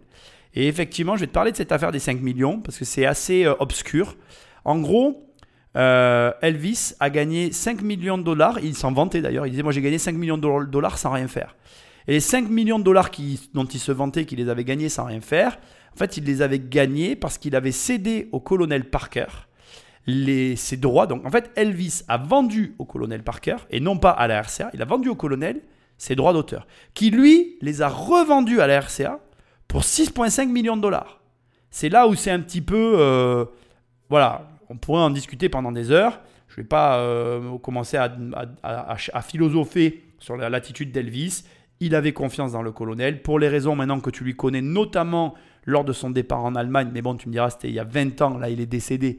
Bref, voilà, on s'en rencontre à l'ouverture de son testament. En vérité, quand on te dit il y a 5 millions de dollars sur les comptes, ça n'est pas les 5 millions de dollars suite de la, enfin, issus de la transaction avec le colonel Parker. C'est les 5 millions de dollars qui lui restaient liés à, pour partie, son train de vie, pour autre partie, l'argent qui lui restait de sa carrière. Donc c'est vrai que quelqu'un dont la fortune est estimée à 200 millions, qui à son décès se retrouve avec 5 millions sur les comptes, c'est déjà pas mal, mais tu comprends ce que je veux dire, sur 200 millions, c'est pas grand-chose, et qui a, comme on va le voir maintenant, des charges colossales, bah, tu vas voir que finalement 5 millions, c'est pas grand-chose, et tu vas voir que c'est beaucoup plus compliqué que ce que tu imagines, parce qu'au final, on est face à un, à un- à un chanteur, même si c'était le King, c'était un chanteur, qui en fait s'avérait être en faillite. En faillite parce que, comme je te le dis toujours, et je le répète dans cette émission, tes charges, elles sont fixes, mais si elles sont plus élevées que tes gains, et que tu n'as plus de gains, bien malheureusement, tu es en faillite. L'ouverture de cette succession permet également de dresser un bilan sur les dépenses faramineuses du King. a euh, claqué tout ce qu'il a pu claquer. Euh, il avait euh, des moyens quasi illimités pour s'acheter des avions, pour les faire refaire, des propriétés, pour faire des cadeaux, pour offrir à n'importe qui. Il ne comptait jamais. Alors Elvis, qu'est-ce qu'il faisait quand il n'y avait plus rien sur les comptes, qu'il fallait euh, recharger la trésorerie? Eh ben, Comme tous les artistes, tac, je pars en tournée. Sauf qu'à la fin de sa vie, euh, ce pauvre Elvis, il n'était plus en état euh, de se produire sur scène aussi souvent, donc euh, bah, les caisses n'étaient pas suffisamment remises à flot. Donc, à sa mort, on découvre que, en fait, il est très endetté et que cette fortune, elle est euh, très moyenne. Et puis, il y a Graceland, une propriété gigantesque avec un parc et qui coûte une fortune à entretenir, 500 000 dollars par année, il me semble. C'est énorme. Vernon, le père d'Elvis, prend donc la tête de ce trust, estimé à 5 millions de dollars. Et c'est alors que le colonel va lui proposer le même contrat que celui qu'il avait avec le King. Vernon, son père, est de santé fragile. Il se sent pas de gérer cet empire euh, et ses richesses multiples et variées, en particulier Graceland. Donc, le colonel Parker lui propose, moyennant une commission de 50%, de gérer tout ça et le père, évidemment, accepte. Alors heureusement, euh, Priscilla Presley va intervenir. Elle, euh, le colonel Parker, elle connaît Parker, si je puis dire. Voyant que Vernon ne, ne réagit pas trop, elle fait appel directement à un juge pour qu'il examine les comptes du colonel Parker. Priscilla, qui a vraiment euh, les affaires dans le sang, comprend que colonel Parker va vraiment abuser de la confiance du père d'Elvis et décide de passer à l'attaque. Et elle, elle va essayer de l'empêcher de mettre la main sur ce capital gigantesque. Après enquête, le juge déclare alors que la commission prélevée par le colonel est bien trop élevée. D'abord, il va annuler euh, le contrat euh, du colonel Parker avec le trust. Et puis, encore plus capital, il va prendre la décision, ce juge, d'annuler le contrat passé par le colonel Parker avec RCA. Et donc, ça va permettre à l'héritière Presley, à travers ce trust, de récupérer euh, les, les royalties. En 1979, Vernon décède, deux ans après son fils. Et dans son testament, il transfère à Priscilla la gestion du trust jusqu'aux 25 ans de Lisa Marie. Le seul problème, c'est que euh, avec toutes ces embrouilles, cet argent qui a disparu, ces sommes escamotées, euh, ben, le trust, il se monte à 1 million de, dollars. Les impôts réclament 15 millions d'arriérés, entre autres dettes qui s'accumulent, euh, l'idée, évidemment, la plus simple, ce serait de dire ben, on vend Graceland et comme ça, on, annihile euh, la dette. T'aimes ou t'aimes pas les Américains, le même procès en France, il se passe rien, quoi. Et si par contre l'État saisit tout. Je suis désolé, hein, mais c'est une réalité d'entendre qu'un juge a pu prendre cette décision, et je ne sais pas comment ça se traduit aux Américains, je ne suis pas américain, mais en tout cas, moi, ça me, ça me fait plaisir parce que tu as quelqu'un qui a mis son nez dans tout ça et qui a eu quand même la présence d'esprit de dire Ok, là, il y a de l'abus, là, ça va pas, on, annule ceci, on annule cela, on remet ceci comme ça. Et même si à l'arrivée, comme on l'entend, le trust, il est ratiboisé, eh bien, à la fin, il y a quand même encore un million, il y a encore des biens. Et maintenant, c'est la question tu aurais fait quoi, toi? Tu aurais vendu Graceland? Puis tu aurais remboursé, puis comme ça, tu aurais été tranquille ben, Tu vas voir qu'en fait, l'ex-femme de Elvis Presley, c'est la meilleure rencontre qu'il ait jamais fait dans sa vie, finalement. Et on le dit souvent, mais derrière tout homme ou derrière toute femme se cache quelqu'un, en fait. Et il y a toujours, en fait, personne n'arrive euh, quelque part tout seul. Ça n'existe pas. Et même si tant est que la personne soit réellement seule, elle est quand même entourée d'une famille de gens qui vivent avec, avec elle au quotidien. Et sans ça, rien n'existe. Et donc, ça doit te montrer que l'argent n'est jamais le moteur. L'argent, c'est le résultat de ce que tu produis. Qu'est-ce que tu produis tous les jours? Pose-toi cette question. Et déjà, tes productions, tes productions, ça peut être la production de valeur, tes sociétés, enfin bref, on s'en fout, mais tu m'as compris, elles, elles auront des, conséquences financières. Maintenant, ça ne suffit pas pour faire ta vie. Pour faire ta vie, il faut avoir des gens sur qui tu peux compter. Et Priscilla Presley, malheureusement, il n'a pas su le voir de son vivant, mais paix à son âme, il a dû le voir de sa mort. Vous pouvez compter sur elle, parce que tu vas voir que c'est pas une femme à baisser les bras, et c'est pas une femme à faire les choix les plus faciles. Et en matière financière, laisse-moi te donner un des conseils les plus efficaces que tu entendras jamais. Tu as deux choix, tu as trois choix, tu as quatre choix, tu as dix choix. Tu veux gagner beaucoup d'argent, tu prends le choix le plus compliqué. C'est aussi simple que ça. Vous êtes tous là à chercher le raccourci vers la richesse. Là, regarde, c'est hyper simple. Qu'est-ce que la plupart des gens auraient fait? Tu vends Graceland, tu soldes les impôts. Bon, ben c'est pile, je te le donne en mille, hein. c'est exactement le choix que Priscilla n'aura pas fait.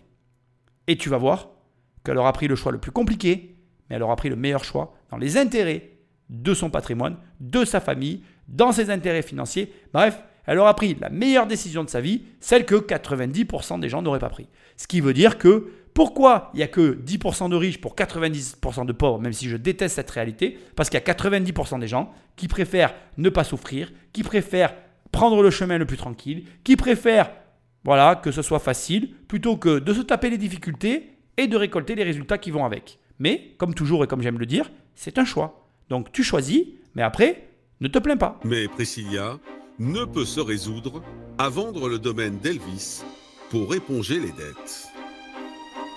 C'est à ce moment-là, donc en étant euh, exécutrice testamentaire, que euh, Priscilla Presley a une très bonne idée. C'est de fonder l'Elvis Presley Enterprise qui va en fait servir à gérer tout euh, l'image et les produits dérivés. Il faut savoir qu'Elvis Presley, c'est le premier chanteur finalement à pouvoir patrimonialiser non seulement sur ses chansons, mais aussi sur son image et surtout le merchandising. Si vous voulez euh, fabriquer euh, des briquets à l'effigie d'Elvis Presley, des serviettes, euh, que sais-je, des guitares, il faut obtenir la licence d'Elvis Presley. On a de la peine à se remémorer cette gamine de 14 ans qui était subjuguée par Elvis Presley, parce que c'est vraiment une femme d'autorité aujourd'hui et qui connaît son affaire et qui est une vraie américaine qui a le sens du business. Et Priscilla va plus loin.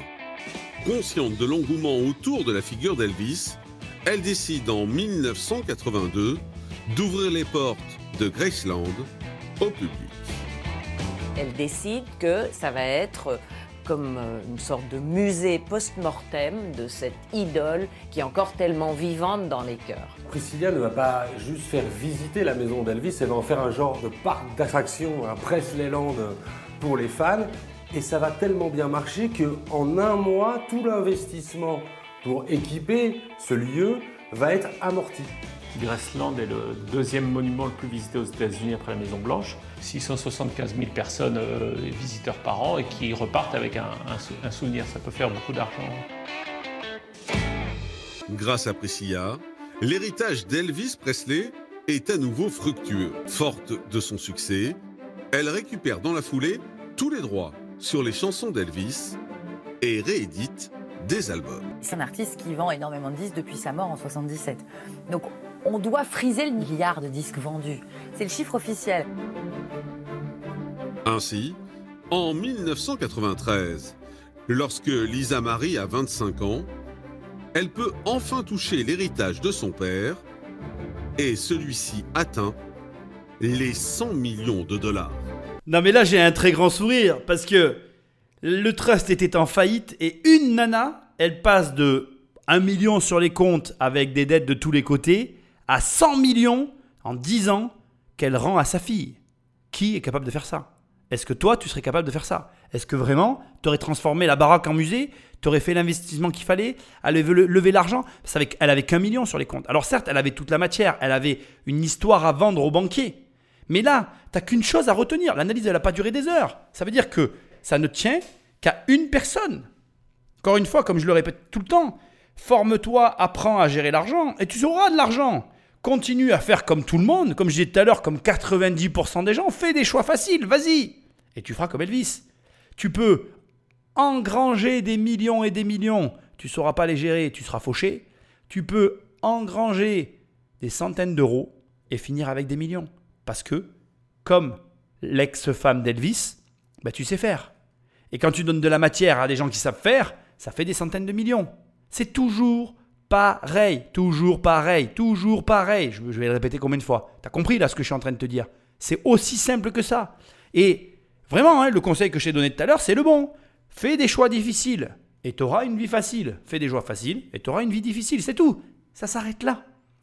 Maintenant, il y a quand même dans la carrière d'Elvis des choses à apprendre comme le fait qu'il est délégué à outrance, bon, mais certes à un mec douteux, parce que, bon, mais comme tu as pu le voir, il a fini par vraiment abuser grave, mais en attendant, sans lui, il serait pas là où il était.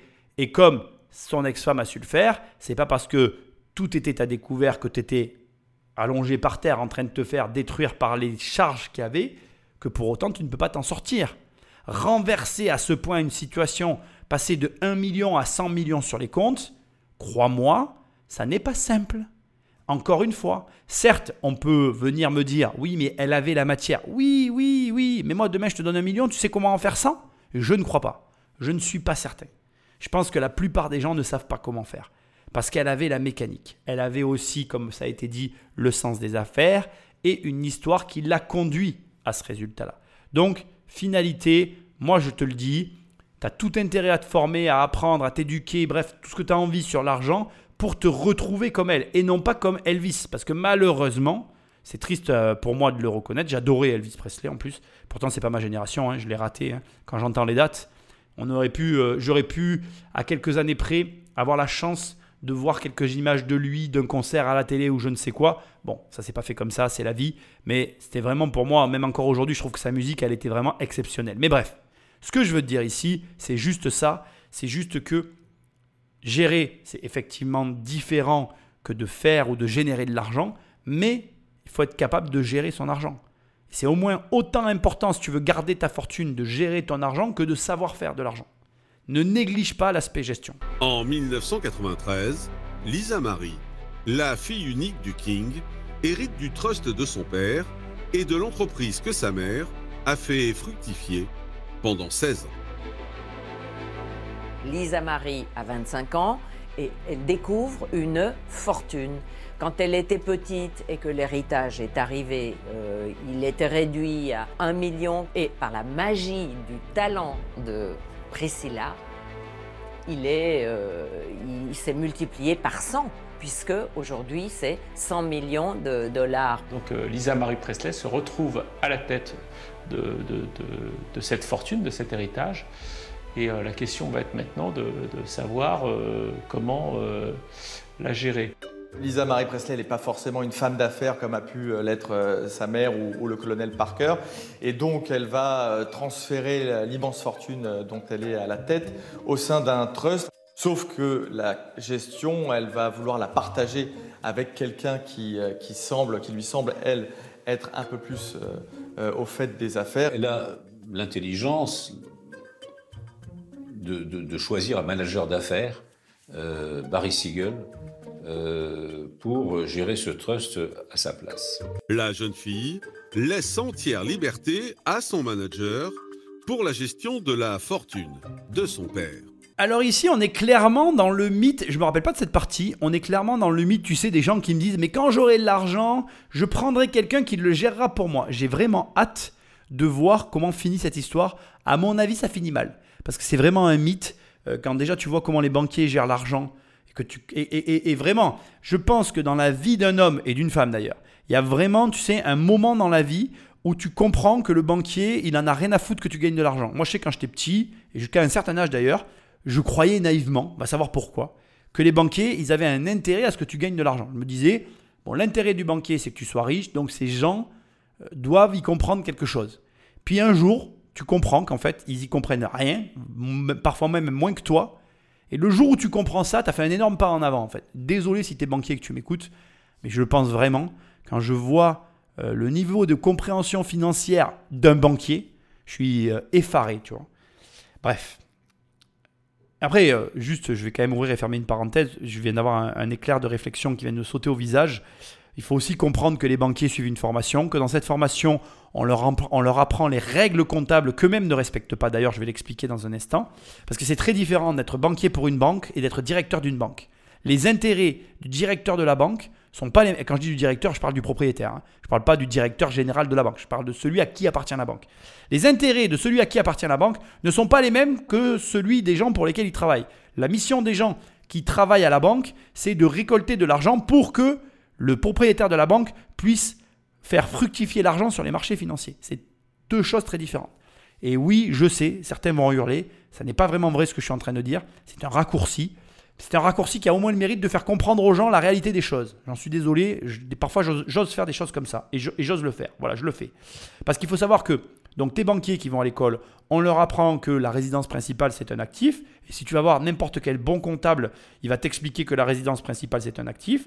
Mais malheureusement, je te garantis que si tu commences ta carrière financière en considérant la résidence principale comme un actif et que justement tu ne mesures pas tes propos à son sujet, tu risques d'être déçu sur la potentielle fortune à laquelle tu vas accéder dans ton existence. Mais ça, ça te regarde.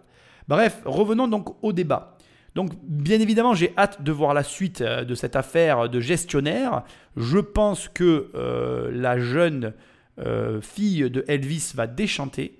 En tout cas, toujours est-il qu'à partir de là, on fait un flashback pour s'intéresser à l'histoire de cette jeune fille et pour essayer justement de comprendre qui elle est avant de voir ce qu'elle va avoir fait de l'argent. Et c'est intéressant que dans l'émission, ils aient ce mécanisme parce que je suis d'accord avec ça. C'est-à-dire que qui tu es, donc ta personnalité, tes objectifs de vie et ta manière de vivre me diront beaucoup plus de choses sur l'argent que tu vas avoir, la façon dont tu vas gérer l'argent et finalement ce qui va arriver à ton argent dans ta vie que quoi que ce soit d'autre.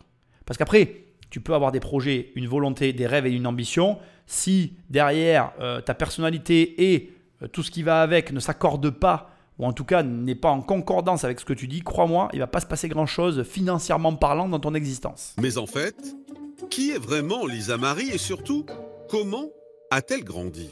Jusqu'à l'âge de 9 ans, euh, c'est une princesse. Elle est élevée comme une princesse euh, à Graceland par un père qui l'adore, euh, qui la couvre de cadeaux, encore plus lorsqu'il se sépare de, de, sa mère. Enfin voilà, c'est une vie de princesse à laquelle on ne refuse rien. Elvis Presley en est fou. Il est fou amoureux d'elle, de sa petite fille. Et, et, et il est prêt, alors il, s'achète un avion pour pouvoir l'emmener euh, quand elle a envie de voir, euh, d'aller aux zoos. Donc il fait ouvrir des zoos euh, la nuit pour pouvoir aller voir des animaux parce qu'elle veut voir des lions ou des girafes. Il y a une anecdote où un jour je crois qu'elle voulait voir la neige et donc bah, il, prend un jet et puis il l'emmène dans, dans l'Idaho je crois pour voir la neige et puis retour à Memphis. Et puis après euh, la mort d'Elvis, euh, le ton change euh, quelque part. Elle est toujours la fille d'Elvis Presley, mais Elvis Presley est mort. C'est quelque chose de lourd à supporter. Il y a toujours cette pression. Les gens disent c'est facile pour toi, alors qu'il y a au contraire plus de gens qui veulent me faire tomber. On me donne des opportunités, c'est vrai, mais en même temps, on me compare tout le temps. C'est vraiment l'archétype de la fille de star qui trouve pas sa place, euh, qui est un peu écrabouillée par des images euh, parentales très très fortes. Autant euh, Elvis que Priscilla, qui est une femme forte. Et elle erre un petit peu entre la drogue, les excès.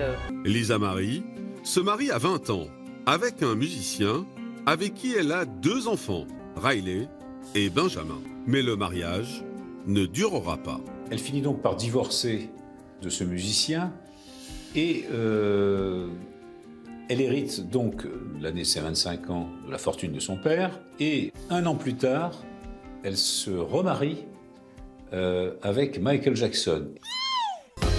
L'union fait scandale. On soupçonne le roi de la pop d'épouser la fille du roi du rock'n'roll par intérêt. C'est vraiment un arrangement euh, à l'ancienne, un arrangement qu'on pouvait retrouver d'ailleurs dans, dans, dans, la royauté, c'est-à-dire que c'est un, mariage arrangé, c'est-à-dire que euh, le prince d'un pays va euh, épouser la, princesse d'un autre pays pour, par jeu diplomatique. Parce que Michael Jackson, à l'époque, a des procès pour pédophilie et euh, il a absolument besoin de s'acheter une respectabilité. Donc euh, Lisa Marie Presley, pourquoi pas, ils se connaissaient, ça circulait dans le milieu. Et il ne faut pas oublier qu'il avait l'œil sur le catalogue de Elvis Presley. Donc en épousant la fille, il met la main sur le catalogue. Selon certaines sources, euh, ce mariage n'aurait même pas été consommé. toujours est-il qu'il s'éteint de lui-même deux ans après, c'est vraiment un mariage qui laisse beaucoup de soupçons. Avant de voir plus en détail la vie de Lisa Marie, je pense qu'à ce stade, tu peux convenir avec moi sur cet élément de réalité, à savoir qu'elle dépense plus d'argent que ce qu'elle n'en gagne, qu'elle ne sait pas gérer, mais surtout, et je trouve ça tellement intéressant, je pense que tu seras d'accord de reconnaître avec moi que hériter finalement, c'est pas ce que les gens pensent. Quand tu regardes concrètement l'héritage d'Elvis Presley, ce qui lui est arrivé à lui, ce qui est arrivé à son héritière, à cette histoire qu'on est en train de suivre finalement, est-ce que vraiment tu aurais envie que tes enfants héritent de ça? Je suis pas certain. Certes, c'est colossal, c'est beaucoup d'argent, mais on voit vraiment là que l'argent ne fait pas le bonheur. On voit vraiment que, comme ça a été dit, Lisa Marie, elle est perdue entre deux euh, images paternelles, enfin maternelles et paternelles très fortes, qui l'écrasent un peu, qui lui empêchent finalement d'être elle-même, enfin de se trouver elle-même, je dirais, et qui font qu'à l'arrivée, eh ben, elle est paumée et elle sait pas trop ce qu'elle fait. Je veux dire, c'est vrai que je m'en rappelais. Moi, j'ai connu l'époque où euh, Michael Jackson s'est marié avec cette fille. Je savais pas trop qui c'était. On avait tous trouvé ça très étrange à l'époque parce que, bon, ben, effectivement, euh, c'est, je dirais, euh, voilà, c'est limite arrangé. Mais en tout cas, ce qu'il y a de sûr, pour moi, c'est que je dirais que on est sur une situation qui nous montre que l'héritage n'est absolument pas ce que croient les Français. Les Français, eux, croient que l'héritage, c'est un énorme avantage, que ça crée euh, une disparité, que ceux qui ont un héritage ils sont avantagés dans la vie. Et là, on voit vraiment, aux États-Unis, il n'y a absolument pas ce débat, où il n'y a pas de problème à léguer des sommes folles à des jeunes, etc. Enfin, on voit de tout aux États-Unis. Hein. Et là, tu te rends compte que finalement, 80% du temps, ça finit mal. Et alors, je vais te dire un truc qui va te choquer, qui est pas bien du tout, mais que je dois quand même te dire. Est-ce que, économiquement parlant, c'est négatif? Je vais te poser une question qui, je trouve, est, très intéressante et, qui d'ailleurs mériterait d'être posée à des gens qui s'opposent à cette réflexion. Qu'est-ce qui est le plus intéressant économiquement parlant? Est-ce que, économiquement parlant, c'est plus intéressant que l'héritage aille à l'État? Sachant que quand ça va à l'État, c'est jamais bien dépensé, ça revient jamais à l'économie et c'est souvent redispatché en richesse indirecte, à savoir en je pense qu'on en a assez en France, mais bon voilà. Donc est-ce que tu penses que c'est économiquement pour la vie d'un pays, c'est plus intéressant donc du coup que ça ait l'État pour que ça produise plus de fonctionnaires? Ou est-ce que tu penses que c'est plus intéressant d'avoir des héritiers comme la fille d'Elvis Presley qui dilapident leur fortune n'importe comment et qui finalement, en la dépensant, font vivre l'économie locale? Non mais, c'est une vraie question que je te pose. Et j'aimerais que tu te la poses. Et finalement, d'avoir des héritiers comme ça qui sont en totale ingérence, certes, c'est au détriment de la famille. C'est certain. Mais c'est à l'avantage de nous, de notre économie. En France, euh, avec ce que prend l'État, ça ne peut pas arriver. Mais aux États-Unis, là aussi, tu as une explication de comment l'économie respire et arrive à vivre. Quand tu as une nénette qui, encaisse 100 millions de dollars et qu'elle ne sait pas les gérer et qu'elle les claque n'importe comment, ben ça fait vivre l'économie. Alors certes, moi ça me fait de la peine de voir que son père, qui est extrêmement gentil, on le comprend dans cette émission, s'est laissé berner par son manager pour finalement être euh, sauvé, pour renaître de ses cendres grâce à son ex-femme qui, dans une, euh, une main de fer, dans un gant de velours, qui a sorti in extremis la fortune d'Elvis et a redoré le blason de ce qu'il était pour qu'au final sa fille reproduise le schéma familial, le schéma du père. Bon, voilà. Merci pour l'économie. C'est assez triste pour la vie d'Elvis. Et tu vas voir, c'est pas fini. Il y a encore des rebondissements. On va encore parler d'elle. Et j'espère de son gestionnaire de fortune. J'espère. Côté professionnel, en 2003, l'héritière du King choisit de suivre la voie de son père et se lance dans la chanson. Il y a toujours des gens qui vont dire Oh, tu ne chantes pas comme lui, tu ne lui ressembles pas, tu n'es pas lui. Je ne peux pas me battre contre ça. Je dois me concentrer sur le positif, c'est-à-dire que j'ai construit ma propre communauté de fans qui entendent ma musique et m'entendent vraiment moi, qui suis vraiment différente. Mais bien que le succès soit au rendez-vous et qu'elle soit à la tête d'une immense fortune, Lisa Marie rencontre rapidement des difficultés financières. Alors le problème avec euh, Lisa Marie Presley, c'est qu'elle a, hérité non, non seulement de certaines ressemblances physiques avec son père, mais également de certaines euh, ressemblances euh, du point de vue du, train de vie, par exemple, à savoir qu'elle aime bien dépenser à tort et à travers. J'avais été assez étonné de découvrir le, tarif d'une cure de désintoxication de Lisa Marie Presley, qui est de 400 000 dollars par mois. Euh, donc à l'aune de, ces sommes, on peut euh, imaginer le, reste. Et pour financer son train de vie, Lisa Marie prend une décision qui va choquer les fans de son père. En 2005, pour, euh, pour essayer de, récupérer un peu encore de, je dirais, de cash money, elle va vendre des parts qu'elle détient de son père et notamment cette entreprise et, ce trust, 85%, qu'elle va pouvoir ensuite récupérer de différentes manières, en cash, en droit, etc.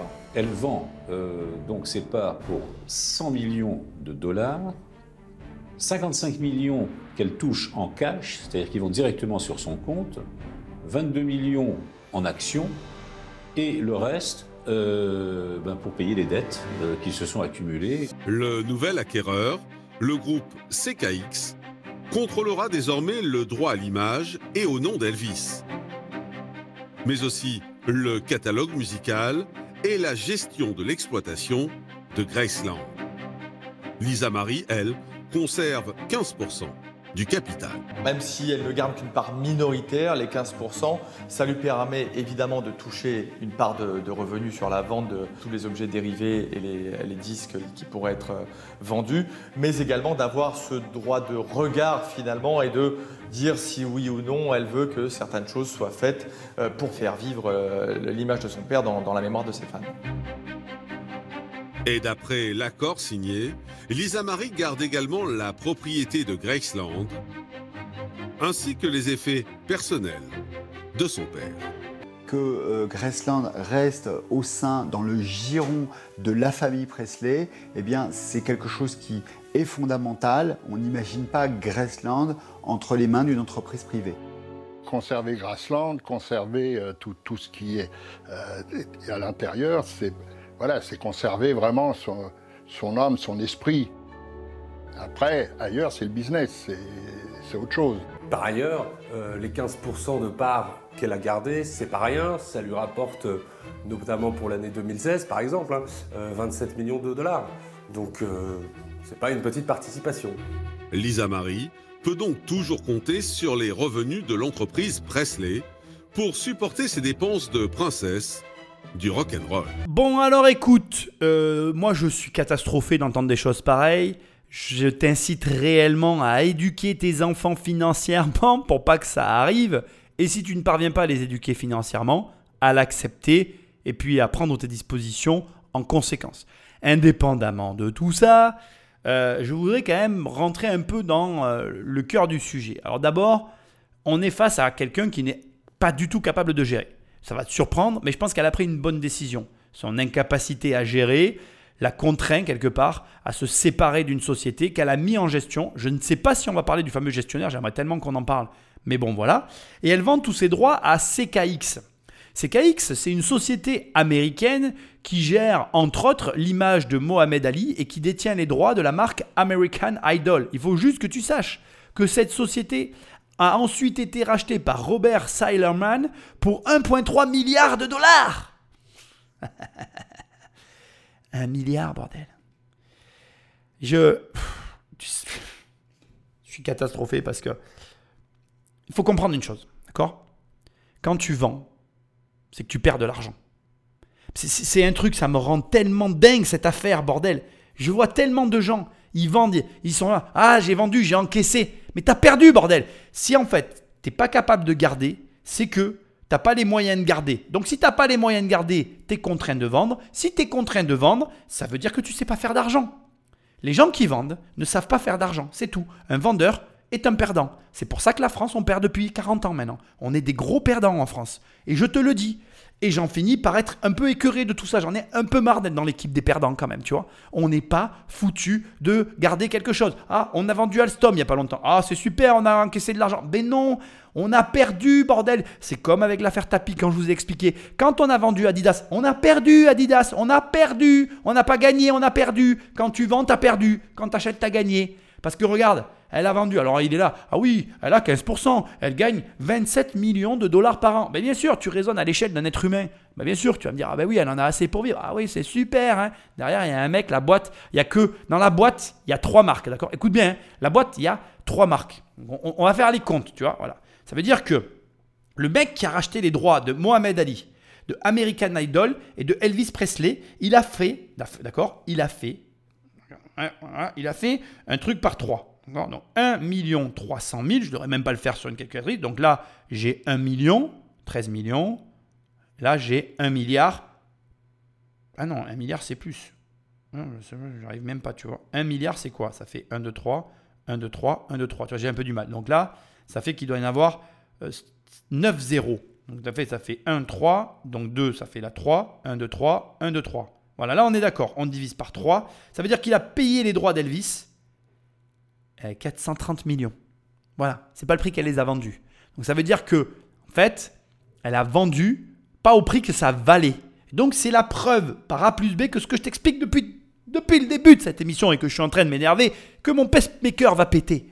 C'est que si tu cèdes à quelqu'un qui ne comprend pas, elle va, ou il d'ailleurs, va se faire arnaquer, bordel. Arnaquer.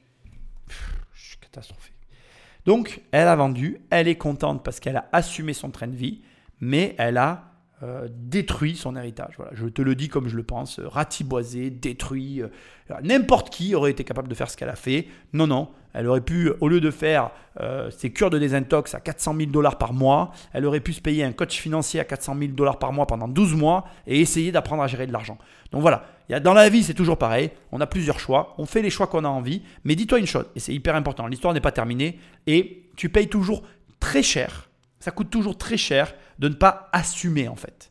Et ne pas assumer ta vie en général, ça finit par te coûter très cher. Assumer, ça veut dire quoi?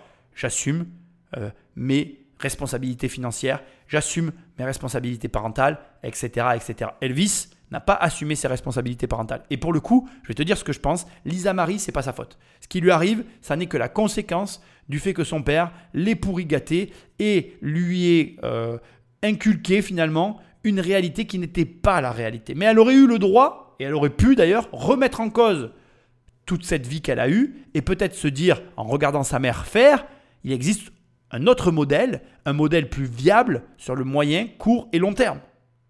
C'est pareil pour toi, c'est un message qui s'applique à toi, ta famille, tes enfants, ta descendance, ton existence, ton quotidien, bref, à ta vie quoi.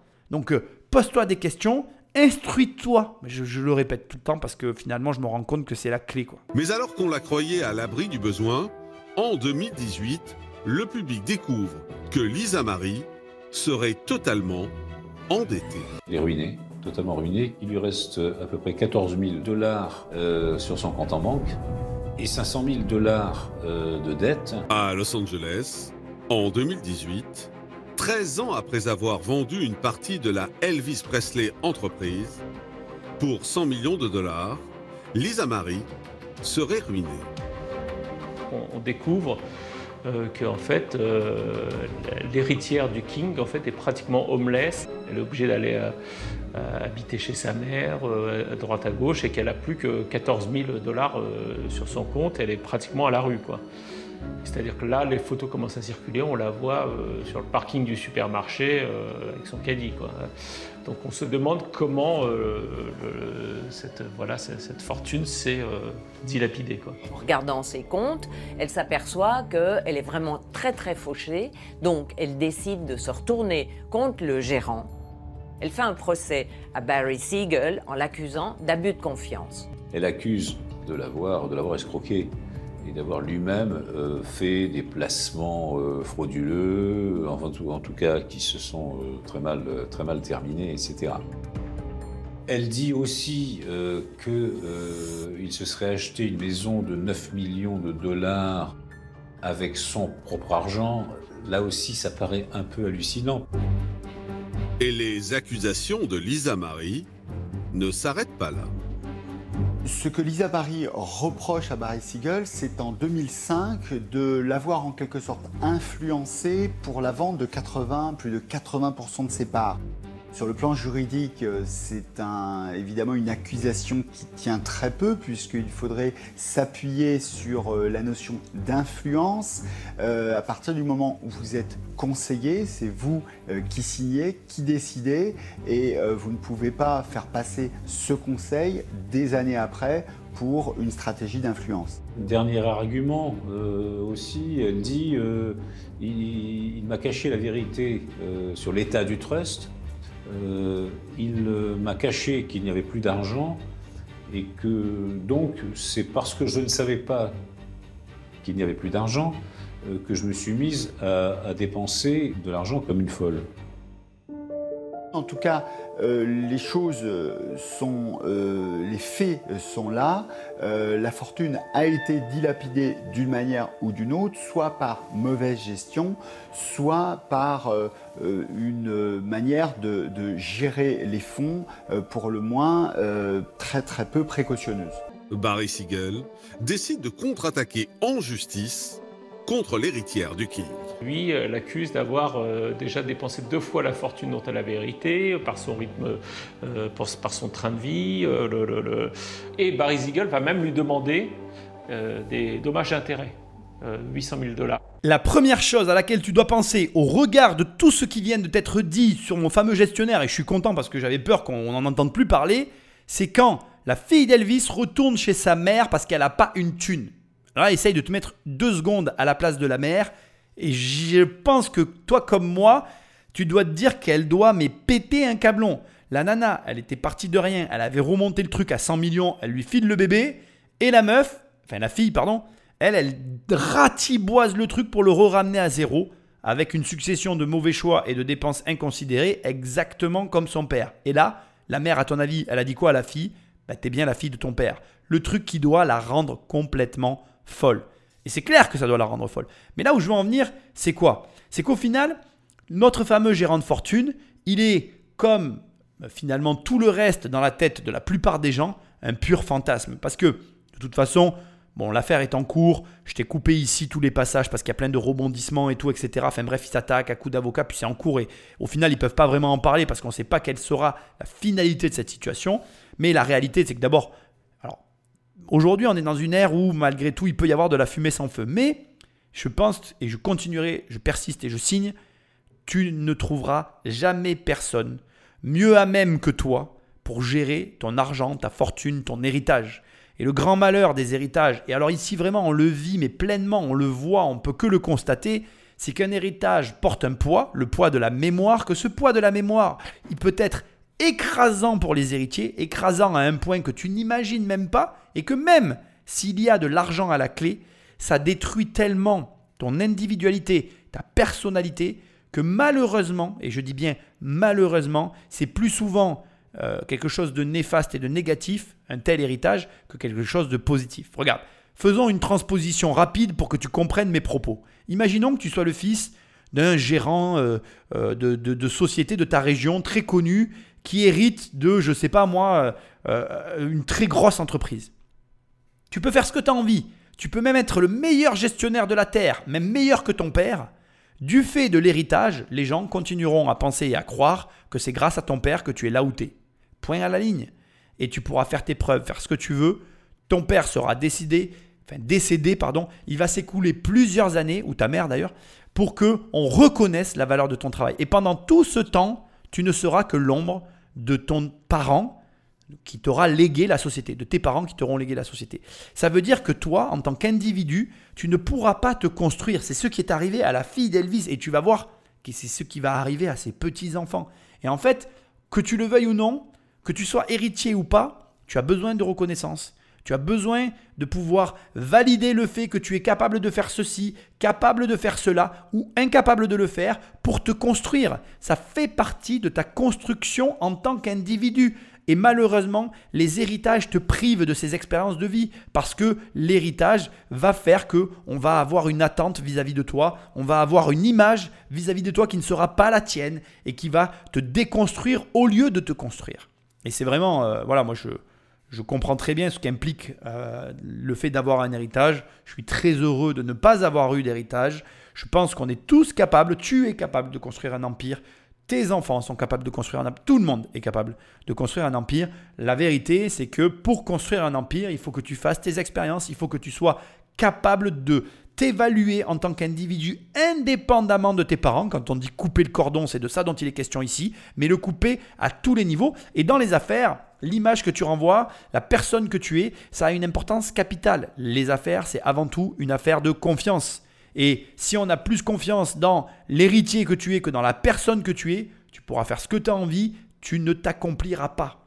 Donc, voilà, garde les pieds sur terre. L'héritage, c'est pas du tout, mais alors du tout un avantage. Ça n'est qu'un avantage pour les personnes qui ont réussi à se construire indépendamment de leurs parents. D'ailleurs, tu remarqueras que les meilleurs héritiers, ceux qui s'en sortent le mieux, sont ceux qui se détachent de leurs parents, qui font leur propre truc indépendamment de leurs parents et qu'après on découvre que c'est le fils de je ne sais pas qui. Souvent d'ailleurs, ils vont changer de nom pour justement se permettre d'avoir une existence dissociée euh, de leurs parents. C'était le cas de Nicolas Cage, qui a un rapport et des liens avec Francis Ford Coppola, et qui, une fois qu'il s'est accompli, va pouvoir exister de lui-même et pourra révéler finalement ses liens de parenté avec les personnes à qui il est affilié pour se dire, ah ben, ben voilà, il a réussi, mais indépendamment des liens qu'on aurait pu lui trouver. Et c'est une stratégie viable, si jamais tu es un héritier, pour exister. En tout cas, sache que, voilà, il faut trouver sa place et la trouver indépendamment de nos aïeux, pour ensuite exister et donc se sentir bien avec soi-même. Ce qui n'est pas le cas pour le coup ici de la fille Presley qui malheureusement, en plus de ne pas se sentir bien avec elle-même, est allée chercher un conseiller financier. Comme je te le répète à chaque fois, le seul et unique meilleur conseiller que tu n'auras jamais, c'est toi-même. Les descendants d'Elvis se sont eux aussi lancés dans le showbiz. La destinée euh, suit euh, les lignes de l'arbre généalogique, vu que les petits-enfants d'Elvis, les enfants euh, de Lisa Marie, font aussi œuvre dans l'entertainment, puisque la fille de Lisa Marie est devenue actrice Hollywood, on l'a vu jouer dans le, dans le reboot de Mad Max. Son frère, Benjamin, s'est lui tourné vers la musique et est souvent comparé à son grand-père. On a enfin un garçon dans la famille qui va être en fait un garçon sur lequel l'industrie va miser parce qu'on va, on va proposer à, ce garçon un contrat discographique. Je crois qu'on lui a fait une avance de 5 millions de dollars. Et euh, c'est un contrat que le garçon euh, ne va pas honorer. Il a poussé euh, la ressemblance avec son grand-père jusqu'à la fin tragique, puisqu'il s'est suicidé au mois de juillet 2020. Avec la perte de l'un de ses héritiers, le sort semble s'acharner sur la famille Presley. Pourtant, malgré les épreuves, le clan reste soudé. Aujourd'hui, même si la société Elvis Presley n'appartient plus totalement à ses descendants, il continue à veiller sur la mémoire du King et sur Graceland.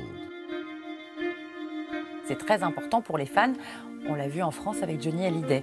Ça fait partie des choses qui les intéressent. Une fois qu'une idole est morte, euh, de savoir qui euh, gère euh, et l'argent, et la mémoire, et les droits, et les autorisations, ça importe énormément.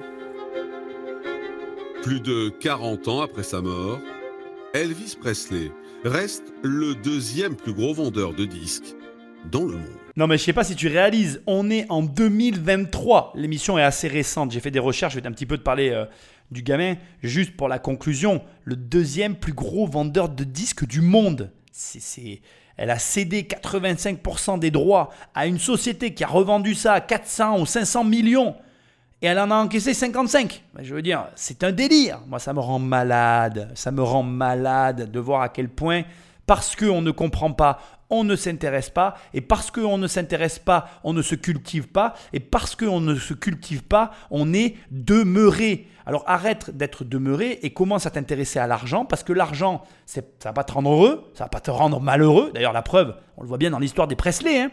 Ils ont du pognon à pas savoir qu'en faire. Ils sont malheureux comme les pierres. D'ailleurs, pour petite histoire, donc le, le Benjamin Caucht, parce qu'il s'appelle Caucht, Ridley, Riley Caucht, la, sœur qui fait du cinéma, et le frère Benjamin Caucht. Je, je le prononce peut-être mal, tu m'en veux pas.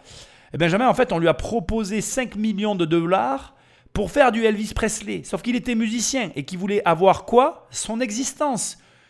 Qu'est-ce que je t'ai dit tout à l'heure? C'est pas une question d'argent, c'est une question d'expérience, d'être soi-même et d'exister. Et là, on lui dit quoi? T'as la gueule d'Elvis, tu vas faire du Elvis, tu verras mon petit, ça va marcher. Et moi, moi je voulais pas être Elvis. Et comme, bien évidemment, avec le poids de l'héritage qu'il porte, à qui on devait le comparer, je suppute, mais je ne dois que très peu me tromper, le truc insupportable. Parce que, regarde, moi à mon échelle, mon père dans ma région, il avait sa notoriété. Et pendant très longtemps, j'ai souffert de la comparaison dans les affaires avec mon père. Il a fallu des années pour que ça s'arrête. Des années, bordel. Donc là, quand tu es le fils d'Elvis Presley, le mec qui vend le plus d'albums dans le monde. Mais euh, de toute ta vie entière, on va te comparer en fait. Tu peux faire tout ce que tu as envie, ça sera perpétuel, permanent. tu vas devoir le supporter. Mais qui supporte ça? La vérité, c'est que toi, moi, nous tous là, on est là à piapiater, à blablater sur le sujet. Ah ouais, euh, mais bon, ils ont de l'argent, ça va pas être si dur que ça. Mais en fait, mais fermez-la quoi. T'imagines même pas comment ça doit être galère en fait. Que tous les jours les gens te disent Ah ben tu ressembles à ton père. Ah ben tu devrais chanter comme ton père. Ah ben tiens, je te fais un, chèque de 5 millions de dollars pour que tu chantes comme Elvis Presley. Mais, mais, mais, je suis convaincu que ça doit être insupportable et invivable. Convaincu. Et encore une fois, je te refais, on va dire, le parallèle avec ce que je t'ai dit tout à l'heure. Tous ces enfants de stars qui changent de nom pour, pour qu'on arrête de les comparer. C'est un phénomène qui est réel. Donc ce que j'essaye de te dire maladroitement, c'est que tu peux avoir la vie que tu as envie. Les héritages, il n'y a que les Français pour croire que l'héritage, c'est un avantage. Voilà, l'héritage, c'est un poids. C'est un poids qu'il faut être capable de porter. Un poids que malheureusement, en plus, la plupart des gens ne sont pas capables de porter. D'ailleurs, au passage, je voulais quand même te le dire. Je fais aussi ces émissions parce que moi, je suis dans l'immobilier et je vois ce que les gens en font des héritages. Ils n'en font rien. En tout cas, rien de bien.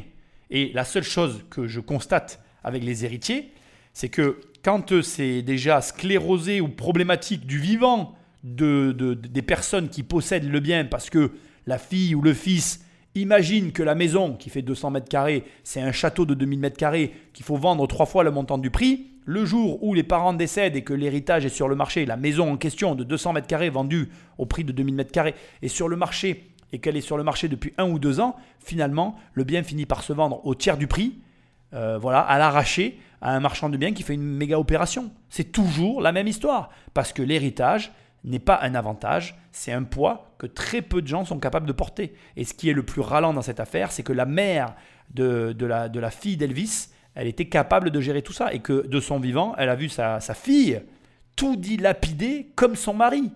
Mais franchement, mais c'est catastrophique. Encore une fois, je le répète, à 400 000 dollars par mois, euh, la, maison euh, pour, pour te sevrer du, de la cocaïne, ça valait le coup de redépenser la même somme l'année d'après pour apprendre à gérer ton pognon et virer l'espèce de gestionnaire à deux balles qui s'est payé une baraque à 9 millions d'euros sur les hauteurs de je ne sais où.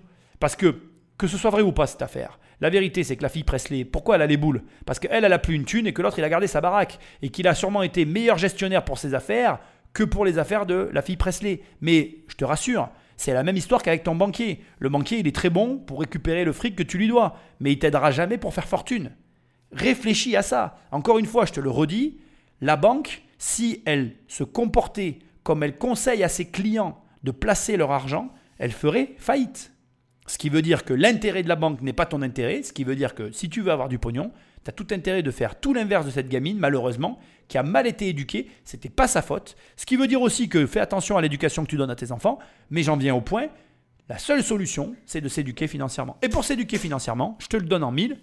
Ben, si tu es ici, tu es au bon endroit. Il faut prendre le temps d'apprendre.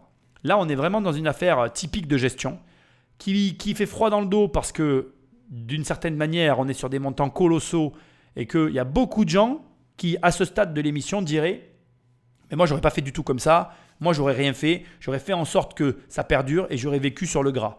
Mais là aussi, je te le dis, c'est une erreur de gestion.